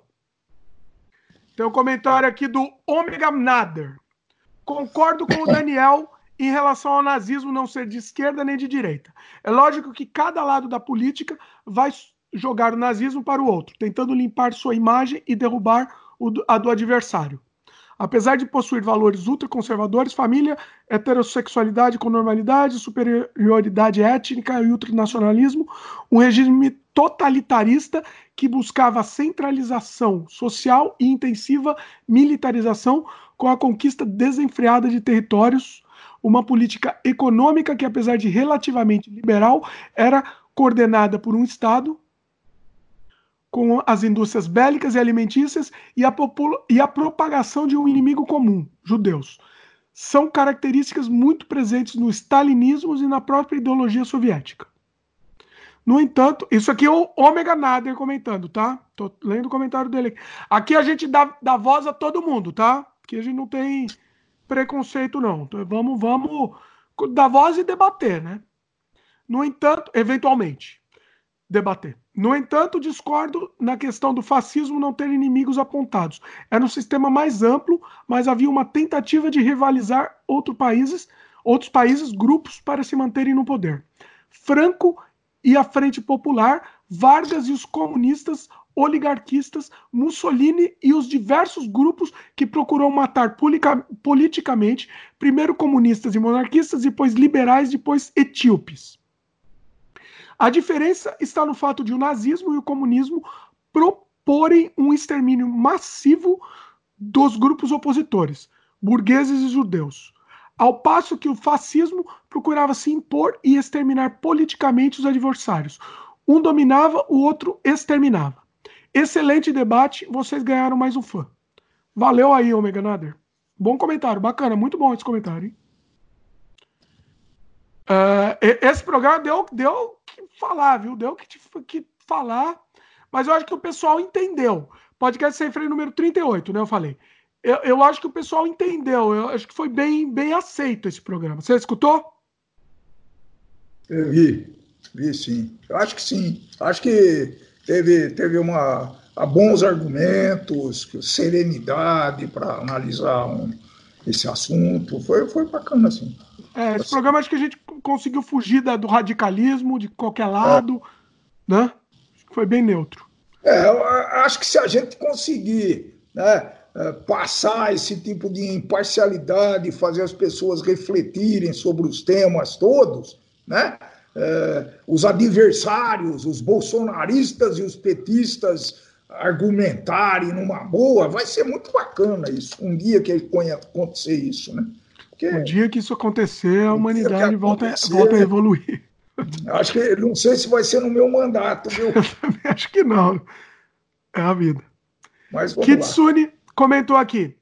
Muito bom, mas discordo que a ONU ou a justiça vão nos salvar. Por isso, a história nunca vai. Por isso, é? Por isso a história nunca vai correr o risco de se repetir. Isso que foi falado, eu acho que o Daniel comentou isso, que a história não ia se repetir, a história do nazismo não ia se repetir, porque a ONU estava aí para isso, a justiça estava aí para isso, né? Aí a Kitsune ainda continua. A Coreia do Norte, opa, a República Democrática, em caixa alta ela colocou, das pessoas da Coreia, tá aí para nos dizer que a ONU está pouco se lixando e os acontecimentos mais recentes aqui no Brasil estão aí para nos mostrar que se depender da justiça é melhor deitar e morrer logo. Concordo em não ser de nenhum lado ou a revelação da verdadeira. Quê? Não ser de nem, nenhum lado e, quem, e com a revelação da verdadeira face do brasileiro. E também, eu sou ruim de ler, eu sou bem ruim de ler, mas é a vida. É mesmo, viu? Você é melhor que eu? Você é melhor que eu para ler? Você, você que devia começar a ler os comentários. Viu? Começar a ler os comentários. Que vai, porque eu sou muito ruim de ler. Eu também concordo, a Kitsune, né? Eu também concordo com todas as vezes que o Dimitri acrescentou ainda. Porque o Daniel fala, ah, tal, né? não, não temos tal coisa, eu sempre ainda, né? Com, e a Kitsune continua. Confesso que em diversos momentos esperei o Daniel perguntar com todas as letras e o PT e o Lula, ao invés de usar a forma sutil como como uma pessoa de nenhum lado que ele é. Sei como, sei como é. E também não sou de nenhum lado. Só só do lado de cá do botão que enviaria a bomba para o Congresso e nos livraria de todos os lados igualmente desavergonhados que fazem nossa política. Ela já está tomando a posição dela. Tá aí. todos os lados. Eu concordo com a que todos os lados uma bombinha lá. Você concorda com ela, né? Hã? Você também concorda? Concordo que acho que para todos os lados precisar de uma bombinha lá explode todo mundo. Ah, que beleza. É isso. Resolver não vai resolver porque vai vir outros iguais, entendeu? Claro. Então não adianta. É tipo, é tipo, sabe, barata. Você mata uma barata, vem, vem mil assim em cima. É basicamente. Ah, esse aí. A única coisa que, que a, a, eu não entendi direito o comentário da Kitsune, que ela achou que o Daniel ia falar e o PT e o Lula. O Daniel, assim, eu conheço ele há, sei lá, 25 anos, 30 anos, sei lá quanto tempo eu conheço ele, desde adolescente. E, e realmente o Daniel ele tem uma posição é, neutra e anarquista. O Daniel é principalmente anarquista politicamente, né? Então, assim, é, por isso que eu chamei ele, tá? Eu, é, eu, eu acho muito difícil que eu fizesse um, um programa, eu vou ser sincero, com um bolsomínio um bolsomínio mesmo, assim. Tem alguns que eu faço aí que estão tendendo aí, mas não são bolsominions, porque aí esse, esse não dá para falar. Isso não é nem ser humano, ao meu ver. Um bolsominion não é ser humano, entendeu? Mas é aquela coisa de, de tender a, a um lado.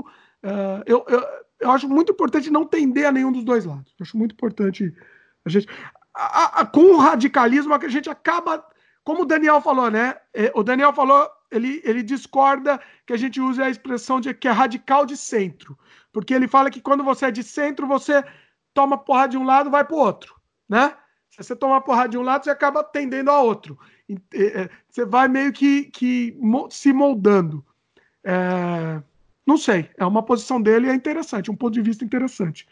E por isso que ele se declara apolítico completamente, ele é contra qualquer um dos lados. É isso. O que, que você acha? É, é, é, contra qualquer um dos lados, mas o normal é leva você né, a tomar uma posição para um lado ou para o outro, até porque você tem que fazer uma escolha, né? É, nós tivemos que fazer uma escolha aqui no, na, na, eleição de dois anos atrás, né? O povo fez uma escolha por esse lado, poderia ter feito para o outro. E, mas não, e não dá para escapar disso, né? Não tinha uma escolha, não, hein? Não tinha você duas chegou escolhas. A me perguntar oh, qual, qual é o melhor. Bom, eu acho que o melhor é esse nesse momento, em função desse, desse argumento. Vou te convencer? Provavelmente não, você vai achar outra coisa. Né? Então é, é complicado isso. Pô. Eu acho que tem que escolher. Né? Esse negócio de ficar em cima do muro, tem uma hora que você tem que escolher. A, a, a gente vive para fazer escolhas. Não é? então, é? Só que numa, na eleição não tinham duas escolhas, tinham muitas. E as pessoas foram escolher as piores opções. Não, tinha duas escolhas. Não. Ah, as pessoas foram escolher as duas piores opções. Na, na prática tinha duas só, né? Como escolher, como escolher as duas piores opções? E aí aconteceu. Aconteceu o que aconteceu. Virou polarização. Alô?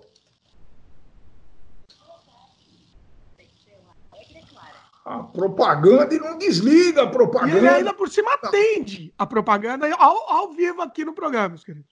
Era propaganda do quê? E, e, e, não desliga, filha da mãe, viu? Propaganda do que que era? Ah, Nextel. Eita, nós. E você não xinga? Ah, vou xingar, é gravado? Ah, gravado. É. Ah, tá. Aqui não tem muita propaganda gravada. Quando eles querem vender, eles ligam. E o gravado é scan, é golpe. É a coisa para tentar roubar dinheiro das pessoas. É o que tem aqui ah, no Canadá. Eu me divirto muito quando alguém quer vender alguma coisa, viu? É. Mas me divirto. Eu, eu gosto de me divertir também. É, uma das, é um dos meus esportes prediletos. O que, que você faz? Você zoa?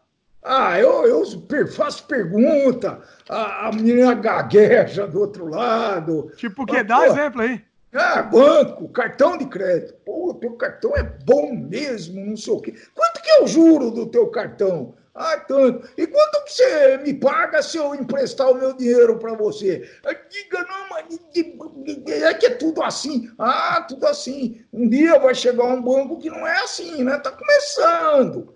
Né? Vale. Eu vou ter um banco em cada esquina, que nem aí na tua terra, né? Daqui a pouquinho vai, vai melhorar isso aí. Um dia vai, pô né? porque é um absurdo isso, pô. Né? A, a minha gloriosa, o meu glorioso plano de saúde fez uma pérola, só para não perder o, o, o, o gancho, né? Eles aumentaram 14% a anualidade do plano de saúde, Eita. mas aumentaram 5% no reembolso. Ah, que bons! Que beleza, né? Que beleza! Que maravilha, né? Dizer, né? é, é, é, isso está perdido. Mecanismo, isso, mecanismo. Isso eu não consigo raciocinar mais. Isso abaixei a guarda e, bom. A gente tem um, um, dos melhores podcasts que a gente gravou sobre os mecanismos do Brasil. Escutem, porque não escutou, escute, porque é espetacular. Eu acho que é um dos melhores, né? Eu adoro. Eu adoro fazer refletir de novo, né? Sendo levantando um problema para o pessoal pensar um pouco no assunto. Muito bom. Mas falei que não ia falar de política, a gente acabou de, de, acabando, né? Coisa, né? Mas é a vida. Vamos lá, comentário aqui da Alice Dames. Às vezes eu fico assustada com a polaridade brasileira e quando ouço vocês fico mais tranquila por ser um debate bem, bem ponderado. Olha aí, Alice. Bacana! Beijo no coração. Conseguimos! Aí, tá vendo? Ueba! Glaudston Neto comenta aqui. Precisei dividir. E tudo isso no episódio número, número 38, tá? Precisei dividir o vídeo em três dias diferentes dessa vez, mas hoje eu terminei de assistir. o Glaudston faz assim em etapas. Esse foi gigante, né? Aí o que aconteceu? A gente gravou o programa e depois a gente teve que fazer um insert que virou o tamanho do outro, outro programa, basicamente. É, um, um assunto muito complicado, o Glaudston comenta. Um assunto muito, muito complicado para ter certeza, para se ter certeza de alguma coisa. Eu só espero que não, que o nazismo não esteja voltando, na verdade, que haja chance de termos algo sequer que não haja chance de termos algo sequer parecido outra vez. A própria Alemanha se envergonha disso e assume os males que houveram durante o nazismo. Mas o é, ser humano é capaz de cometer os mesmos erros inúmeras vezes. Vide Brasil. Isso que, eu, isso que eu ia falar, viu? Quem tem mais vergonha do nazismo é a Alemanha mesmo. Né? As ações que eles fazem. Acho que vocês falaram isso no podcast. Uma coisa que eu já, já tinha percebido. É, a Alemanha tem muita vergonha, né? Pois é. Não sei, então, como... não sei quem deu exemplo da Polônia lá, dos campos de não sei se foi no teu no podcast que você gravou com o Daniel, né? É. O quê? Da Polônia? É. Não sei se foi lá ou no outro. Ah, é, porque não, não, não fala que é alemão, não, é polonês isso. e não é alemão. Não, é isso. é nosso, é nosso isso. É, é. Daniel comentou. Muito é. bom.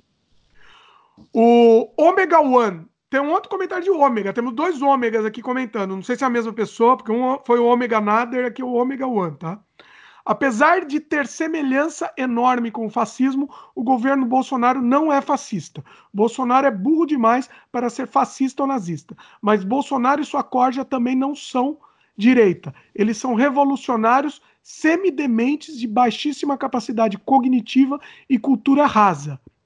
Esse é o resultado de décadas de um ensino nacional estéril e obtuso. Mas, como diz o ditado, cada nação tem o governo que merece. Sem freio número 39, a era do rádio. Esse foi bem neutro. Conseguimos fazer um bem neutro com o Marcelo aqui. Finalmente, meu querido Marcelo. Pouquinho só, algumas alfinetadas. É, tem, tem, porque a vida é assim, né? Número 39. Comentário aqui. Vamos lá.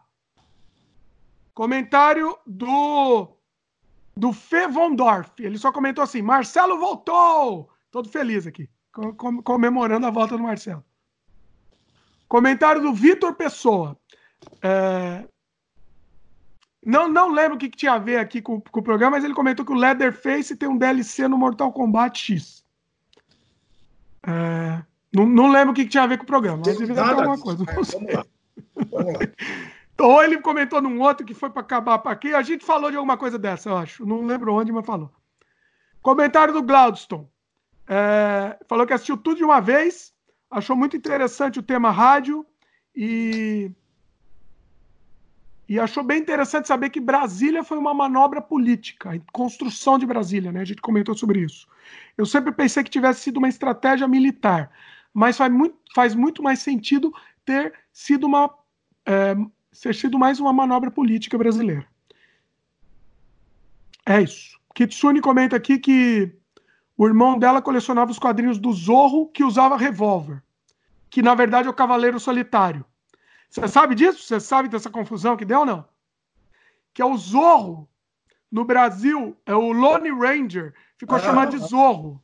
Sei. Que é um outro. Zorro é um outro personagem. E aí, e aí no Brasil, o Lone Aquele Ranger. Zorro mexicano lá, o do, do Novo México, é outro Zorro, então. É outro Zorro. Então tem dois. No Brasil tem dois Zorros. Ah, tá. É verdade, viu? Eu nunca tinha pensado nisso. Tem. É verdade. Tem dois Zorros. E o nome do Tonto, a Kitsune pesquisou, chamava o nome original dele era Tonto mesmo. O amigo do Zorro. É, ela falou que ela gostava muito de rádio, que ficava bons tempos desenhando e ouvindo horas de música, esperando tocar, esperar tocar aquela música para gravar na fita. É, quando... eu já fiz isso, hein? Aí ela falou que quando finalmente tocava, a peste do locutor falava por cima da vinheta do rádio. Eu tenho algumas fitas fita ainda, provavelmente eu tenho alguma fita magnética ainda gravada do rádio. Eu tinha um aparelho de FM que era boa qualidade e acontecia isso mesmo, viu, Kitsune? Quando estava acabando a música, o Lazarento, o locutor falava em cima. Puta, e dava um trabalho violento, né? Agora, o rádio é o, o rádio é um, é um para mim talvez foi uma das maiores invenções porque pô, eu ouço rádio desde menininho, né? Eu ganhei um radinho de pilha quando eu tinha acho que 11 anos de idade. Eu eu assisti a primeira Copa do Mundo no meu radinho de pilha que eu ganhei lá. Estava lá em Jabuticabal, então devia ter 12 anos.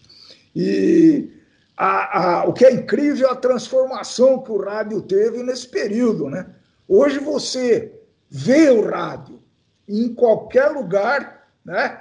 O, o amigo nosso, o Fabrício, o irmão da Fabiana, passou um aplicativo muito interessante que você que você direciona o, o, local e ele bota os rádios disponíveis de cada país ou de cada local. Extraordinário isso, gente. Nossa, é. você falou, eu, tô, eu vou pesquisar aqui. É incrível, eu queria falar aqui no canal, ainda bem que você lembrou. Vai enrolando aí que eu vou, eu vou procurar esse aplicativo, inclusive. Ele, ele é muito interessante, porque o que, que acontece, né? Eu, eu vou lá visitar minha filha que está morando em Jundiaí agora, eu não consigo usar, ouvir o rádio FM normal de São Paulo, né?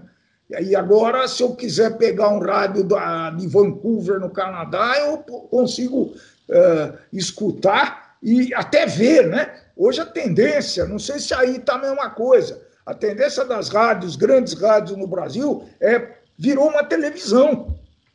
Tá? Então, aqueles jornais, você lembra aquilo? Uh, você lembra a musiquinha da Jovem Pan lá?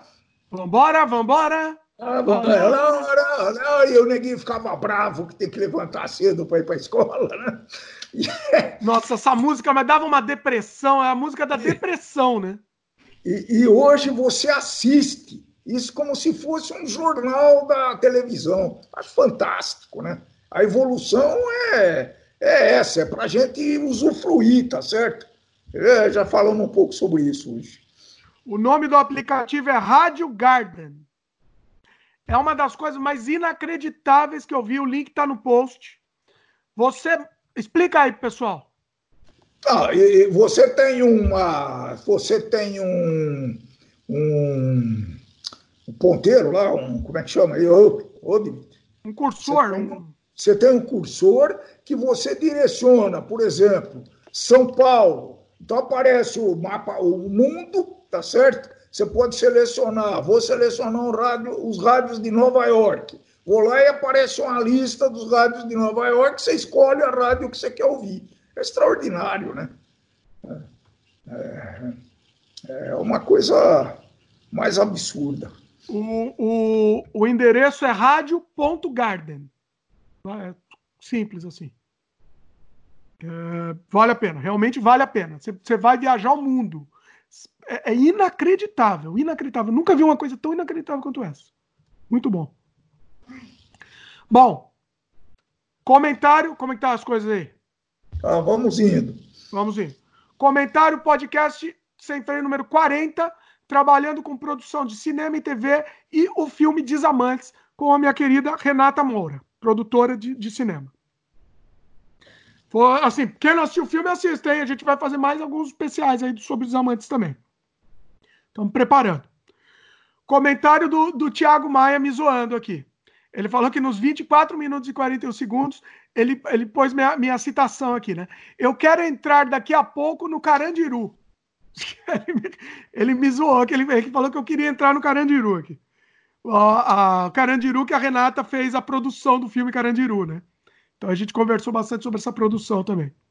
E quando eu estava ouvindo o programa, eu já, eu já senti que falei, o pessoal vai me zoar com isso. essa frase que eu falei. Frase mal colocada aqui.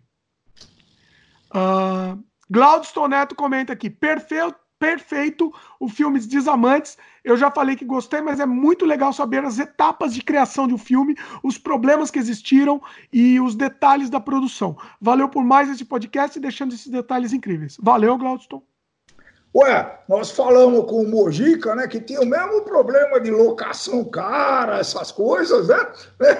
É, é, é nós, é nós. É, eu sei. Eu sei. Ah, é, nós. Ah. O Mojica, sabe o que o Mojica fez o, o filme dele? Ele fez no é. galinheiro dos pais dele. Eu esqueci é, de contar é. essa história no, no, no, programa. Ele tinha o galinheiro, ele era moleque, ele tinha o galinheiro não liberava para fazer o filme, porque tinha as galinhas lá. O que, que ele fez? Ele e a equipe dele envenenaram as galinhas, morreram todas as galinhas.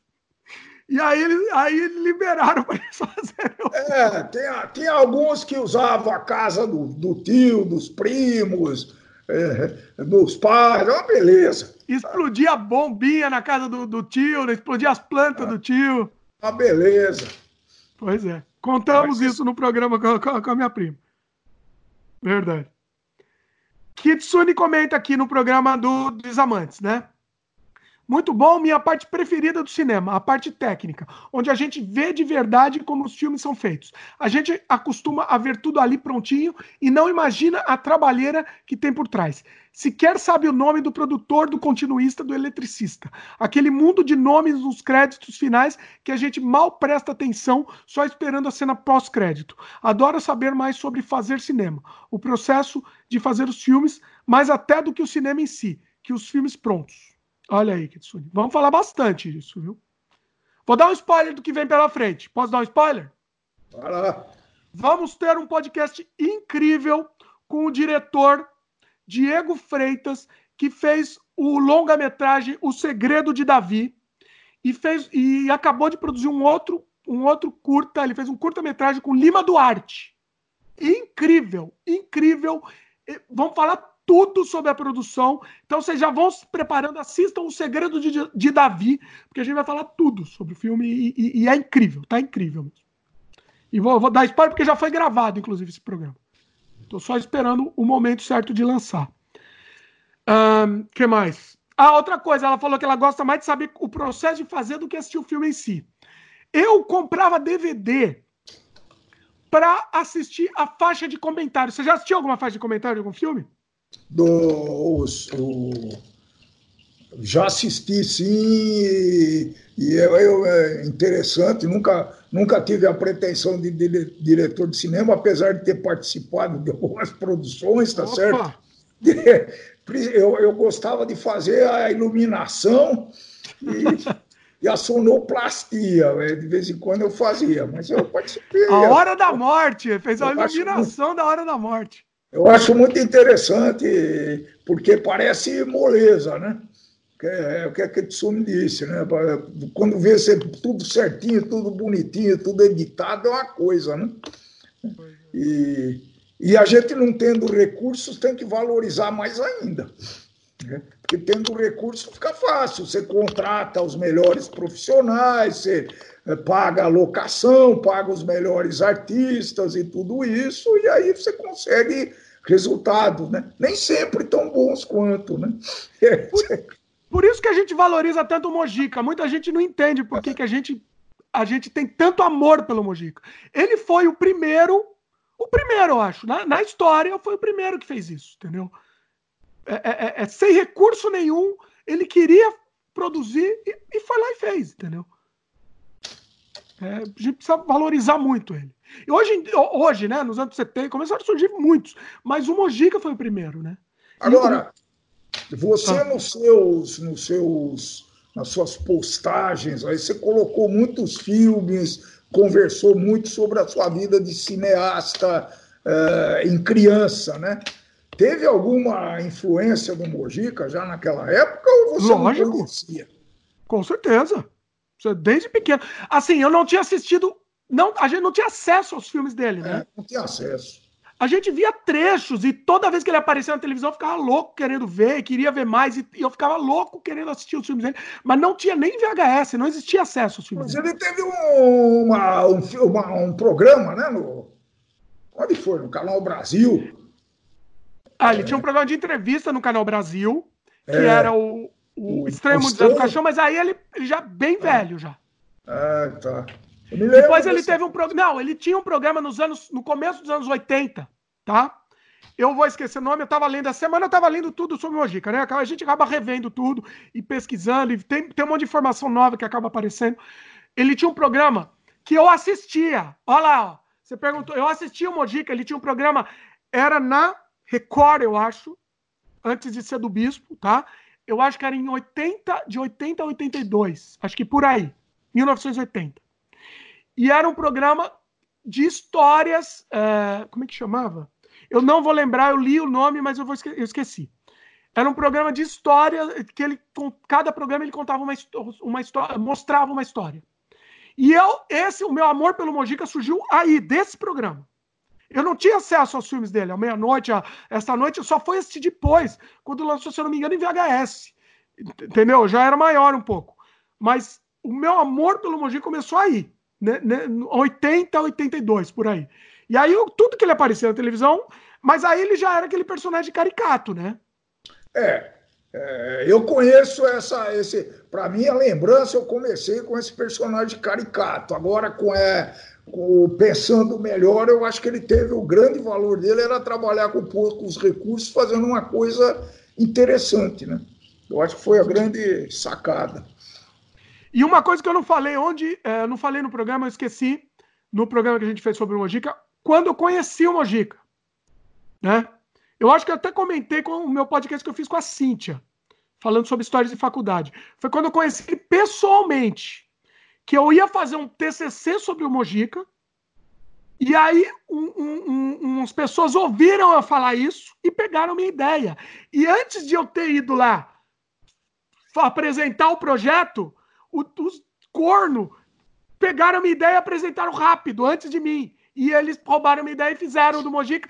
E o Mojica foi assistir a apresentação do TCC dos caras da faculdade.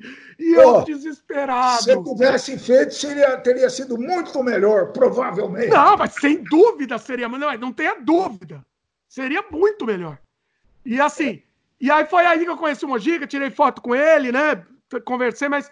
E os caras, eles depois eles fizeram, inclusive, o site oficial do Mojica, foram eles que continuaram fazendo. Eles tiveram já contato com o Mojica e continuaram, né? É, é, uma, é uma mácula, é uma mácula que eu tenho aqui, uma úlcera que eu tenho no meu, no meu estômago aqui, mas.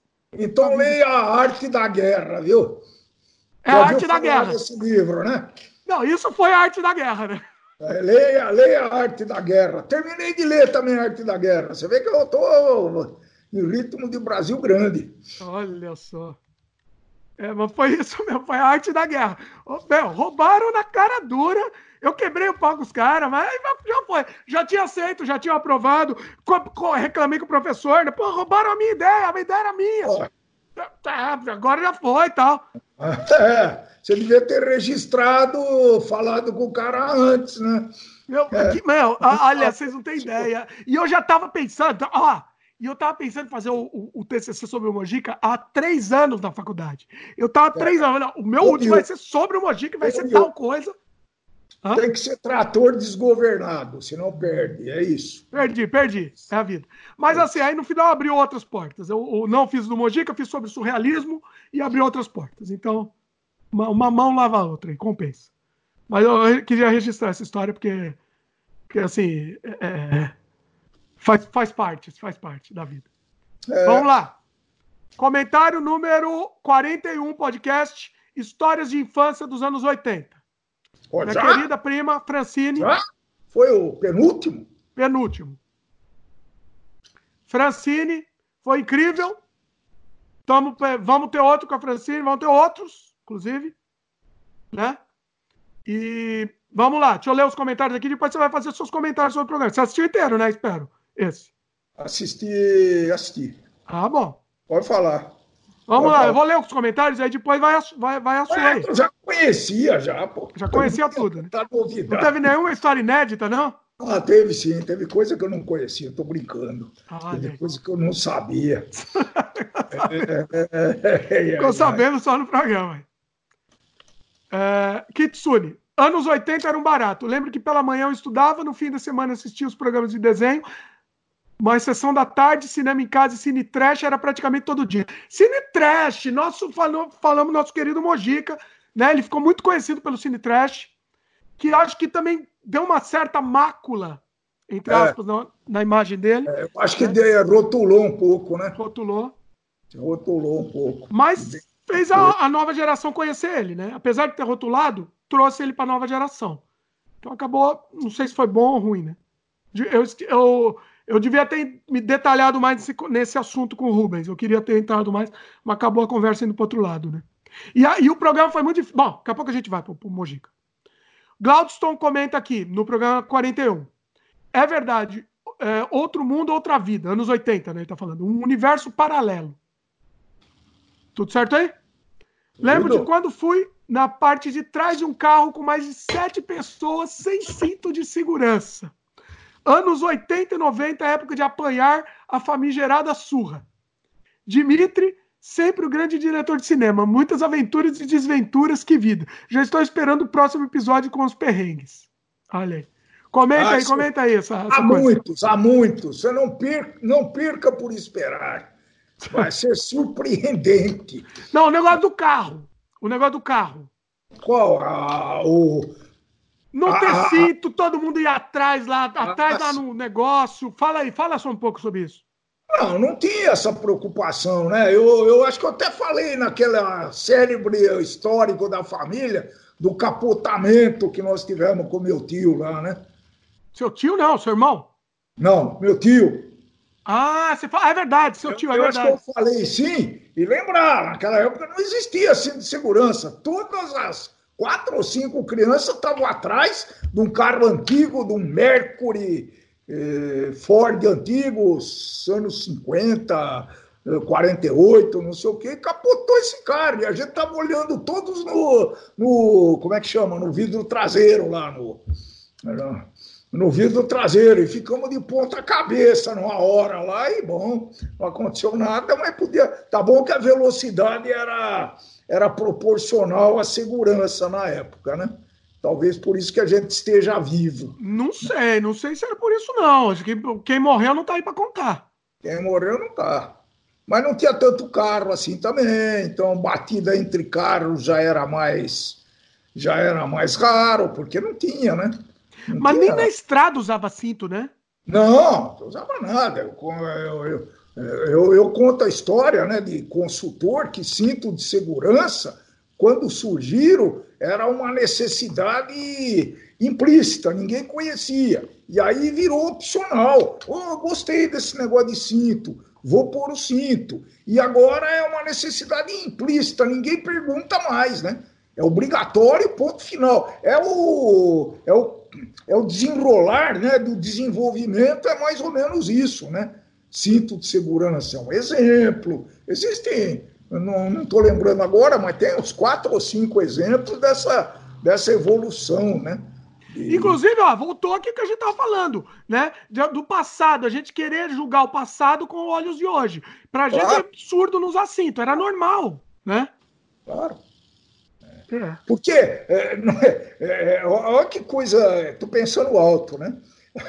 A, a, gente veio sendo formado né, com os valores, com a cultura dos antigamente. A gente foi afetado pelas culturas, pela cultura antiga, né, o politicamente incorreto, etc. Mas também está afetado por, pelo politicamente correto.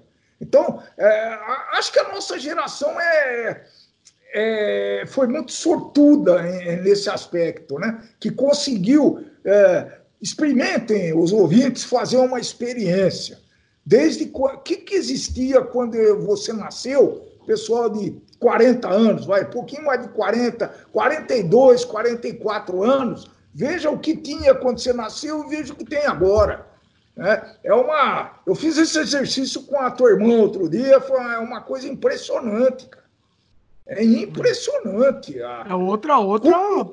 A evolução não foi uma reta, inclinada, bonitinha, algébrica, não. Foi exponencial. Né? É um, é um estouro. De repente, quem não. E, e, e, e os profissionais para se adequarem. Né? Eu conheço um colega que estava ganhando a vida e não entendia de computador até outro dia. Ele não conseguia digitar um texto por exemplo, né? Então ele não se, não se atualizou, não teve interesse, trabalhava demais, é complicado isso. Né? Então é, é uma coisa muito interessante. Talvez a, a influência da, da evolução, da evolução, é, como é que podia dizer isso? Dos, dos recursos disponíveis em função da cultura. Né? né? Que que, que, que tá, é, é isso que está acontecendo hoje é função dos recursos disponíveis, né? Você vai num. Hoje eu estava lá numa clínica, numa clínica é, é, médica, né? Tinha lá 20 pessoas, tinham com certeza 17 usando celular. Hum, é. É. é. Então é sinal dos tempos, pronto. Você falou do cinto de segurança, eu lembrei. Você sabe por que, que a gente começou a usar, a gente de São Paulo começou a usar o cinto? Sei, porque Lembra? o Maluf, Maluf. O Maluf proibiu. Foi o único jeito. Aí começou a multar e a, a turma começou a usar. É um pouco, é, é ditador, né? Tá bom. Ainda tem algumas aberrações, né? Tem ônibus, por exemplo, não é obrigatório, cadeirinha de criança não é obrigatório, então é um negócio meio, meio esquisito. Né? Ônibus, é não, mas não é obrigatório. É ônibus, que, que ônibus não é obrigatório? Nem no Canadá aqui, ninguém usa cinto. Mas acho que tem cinto de segurança em ônibus, mas a turma não usa, viu? Isso é interessante. Não, tem? Acho que tem. Acho que tem. É, então, não sei, não sei como funciona. Boa pergunta, boa, boa observação, realmente é verdade. Não faz sentido. E hoje, e hoje, no meu velho carrinho, ele avisa quando tem algum passageiro que não está com cinto de segurança. Pois é. Começa a pitar. Você vê que coisa maluca, né? Pois é. É. Bom, vamos aqui, mais comentário do, no episódio número 41 da, dos anos 80, né? A Joelma Farias comentou aqui, anos 80, ô década boa. A década, assim, na nossa cabeça é boa, né? não sei se era boa mesmo. Assim, né? E agora? Talvez eu tenha preferido a de 70. E agora? Olha aí. O a de, entre 65 e 75. Talvez eu tenha é, preferido. Vai da pessoa, né? É. E agora? Eu, eu acho que em termos, eu acho que em termos culturais, eu acho que nos os anos 70 foram muito criativos no sentido é. de de burlar as coisas e, e tentar ah, passar mensagem. Hits, né? Afinal de contas, né? É, anos 60 e 70. 65, é. entre 65 e 75. Acho Sim. que fica mais. Né? Eu acho. Eu, assim, em termos de criatividade mesmo, a, a, flor da pele, né? E anos 80 é interessante porque, como teve a abertura, falando de Brasil, né? Como teve a abertura, é, não existia mais crivo para nada, então valia tudo. Isso era muito legal também. Verdade, Isso era verdade. legal. Podia voltar assim também um pouco. Sei lá, aparecia mulher pelada na televisão no, ao meio-dia. Né? Ah, isso, era, isso era é legal, isso é legal. Liberou geral. Pois é. O Vitor Pessoa também comenta que, né, anos 80 impressionante. Cadu Rufio, ah, o pessoal comentou bastante nesse episódio. Cadu Rufio comenta: a criançada de hoje em dia não faz ideia do que foi crescer nos anos 80 e 90. Pois é. E, e, vocês não fazem ideia do que foi crescer nos anos 60. é? Quem de vocês pescou em rio à noite? Olha. É? Nadou em rio? Quantos de vocês nadaram em rio? Eu, eu nadei. Ah. Olha que louco. É? Ué, isso ainda tá lá, o rio tá ainda. Quem é, quem quis, mas ninguém nada mais. Ninguém brinca nem de mocinho, mais porque revólver agora não pode ter, né? Não pode ter. Porque, de repente, algum bandido vai usar fazendo uma. Ué, uma... mas vai mesmo, né? Vai mesmo, pode ser. Eu, eu acho legal. Proibição de arma eu acho legal. Eu brincava de bang bang sem nenhum problema. Você vê como é que são as coisas, né? Ué, mas é, é outra. É, realmente é outra, outra realidade, né? Eu acho é que, que arma de brinquedo normalmente é arma de né? brinquedo realista, né? A criatividade, né? Eu tinha, inclusive, uma, como é que chama? Um cold, uma cartucheira com dois, dois revólver, né? De espoleta. Era uma coisa espetacular. Quando eu ganhei aquilo lá, meu Deus do céu. Né? Hoje está na moda os patinetes. Eu tive um patinete melhor do que esses que estão rodando aí, só não era motorizado. Mas só era não melhor... era motorizado, era melhor. Só, só. Era, era a força do feijão aqui, dessa perna aqui. Eita, nós. Minhas brincadeiras preferidas eram de cowboy, de mocinho, bandido. Uh, tinha era um mocinho ou bandido na brincadeira? Aí eu fazia. fazia eu, eu era um protagonista, pronto. É, eu que tinha arma, eu que mano, tinha a bola do jogo, também era minha, pronto. Era o mais velho, pô. Eu que ganhava as coisas. Ó, tem um comentário aqui do Alan Kempinski. Olá, Dimitri, volta a fazer as lives. Já faz um ano que você não faz live no canal. Olha aí, um ano já, hein? Temos que fazer. E eu quero fazer a live em forma de podcast. Eu tô querendo fazer. Vamos ver tecnicamente. É, eu tenho que testar com meu pai. Eu tô, eu tô testando uma tecnologia aqui que chama NDI, do que junta o Skype com o nosso sistema de captura. Eu vou, a gente vai ter que testar um dia, pegar um dia para testar essa tecnologia. Se der certo, a gente consegue fazer a live bonitinha, com carinha bonitinha, junto com o pessoal assistindo, e você aí e eu aqui vai dar para fazer. Vai ser divertido. Vamos ver se a gente consegue fazer, hein? Então, testar, testar esse esquema. tem várias ideias aí, precisa botar em prática. É, é, porque é um negócio meio complexo aqui. É um plugin que você usar no Skype, você usar no, no outro. Aí, assim, temos que testar isso daí para ver se vai funcionar direito. Se funcionar, vai, vai ser bacana. O que mais? O que mais que temos? É isso? Porra. Recorde mundial? Aqui não? não sei. 2,36? Não, é que. Eu não sei nem quanto tempo teve. Eu não sei nem quanto tempo cortes. teve que a gente está cortando aqui. Uns 10, 15 minutos de corte. Sei lá, sei lá. Tá, tá gigante aqui a coisa. E, e, e. assim, um dia eu ainda quero bater o recorde de, de, de tamanho de podcast aqui. 24 horas de podcast. 24 horas. Jack Bauer de podcast. Se, não, se conseguir, a gente dobra a meta. Pronto. Dobra a meta. 48 horas de podcast, já pensou? Ô, oh, rapaz, pensou essa? O Mojica tinha um filme, eu fiquei devendo o nome do filme do, do filme de sexo explícito do Mojica, era 24 horas de sexo selvagem. Tava no post lá também. Bom, é isso. Vamos comentar um pouquinho sobre. Ah, bom, o Mojica já falamos bastante, né? Podcast, o episódio anterior sobre Mojica, 42. Assistam. Rubens Melo, sucessor do Mojica. Ele foi considerado sucessor do Mojica. Amigo pessoal do Mojica. O cara muito bacana. Rubens Melo. É, eu quero vou fazer depois outro, um outro podcast falando sobre o trabalho dele. Vou tentar combinar com ele. É, é... E assim, é, foi muito emocional, né? Você escutou inteiro? É, escutei. Foi muito emocional. A gente gravou no calor do momento, assim. Eu tava sem voz, inclusive, no dia. É, você tava muito emocionado. Os dois, né? Os dois. Não, ele ficou, né? Ele... Vocês chegaram às vias de fato, né? Chegaram. Eu cheguei, mas eu... o Rubens chegou. O Rubens chegou a chorar. chorar no, no meio do. É eu, coisa... eu, assim, eu tava sem voz já. E assim, Inclusive a intro, a intro ficou horrível, assim. O, eu, eu gravei de novo uma intro pro áudio, pro podcast em áudio, eu gravei de novo, porque eu falei, naquela intro não dá, porque minha voz tá sumindo. Eu achei que era problema técnico. Estavam muito emocionados, tá louco. Sim. Eu achei que era problema técnico, né? Aí eu fui ouvir depois, não, mas era minha voz sumindo mesmo. No vídeo ficou. Quem quiser assistir, ó, a intro em vídeo, tá aquela minha voz desaparecendo e, e o Rubens tinha acabado de voltar do velório do Mojica, do enterro, né? Então foi muito, foi muito, muito emocionado. A gente não, a gente não foi nem parcial, foi um programa extremamente parcial mesmo.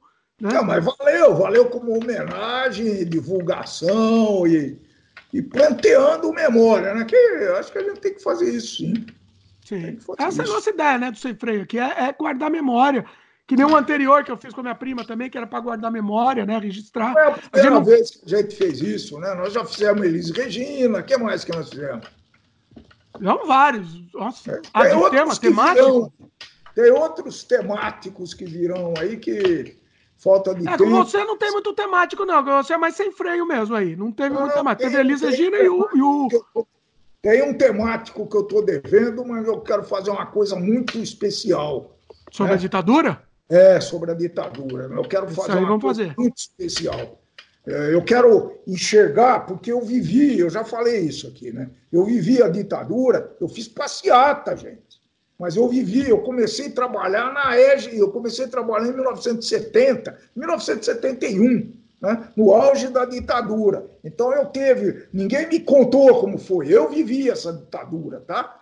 Então, eu estou coletando algumas informações bem isentas, tá? Quero é, falar índice de desenvolvimento antes e depois. Tem, um, tem, um, tem uma, uma, uma sequência aí para trabalhar. Eu acho que isso daí tinha que ser um debate, hein? tinha que ter mais um personagem aí nessa história. Se tivesse que ter mais um personagem.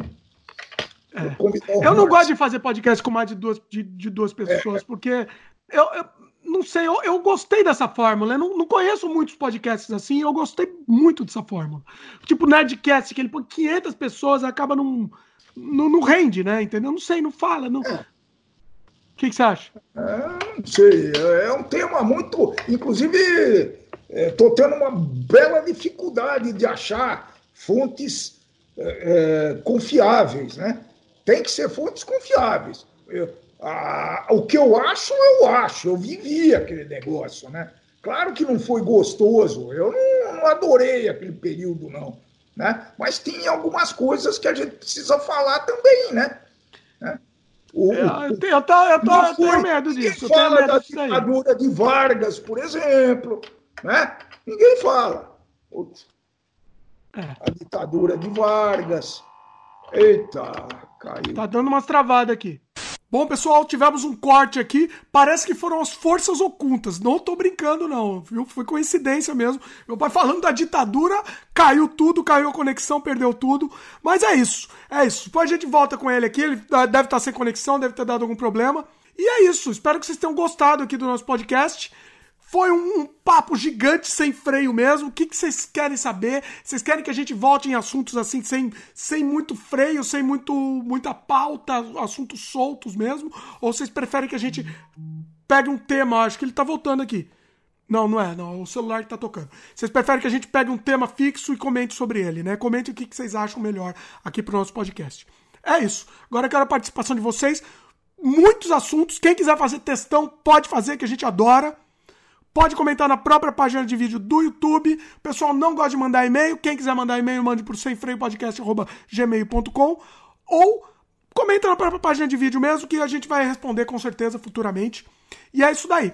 Se você estiver assistindo no próprio YouTube, dá um like aí pra gente, se inscreva no canal se ainda não é inscrito e clique no sininho de notificação para sempre receber as novidades. Valeu, meus queridos, e até a próxima. Beijo no coração.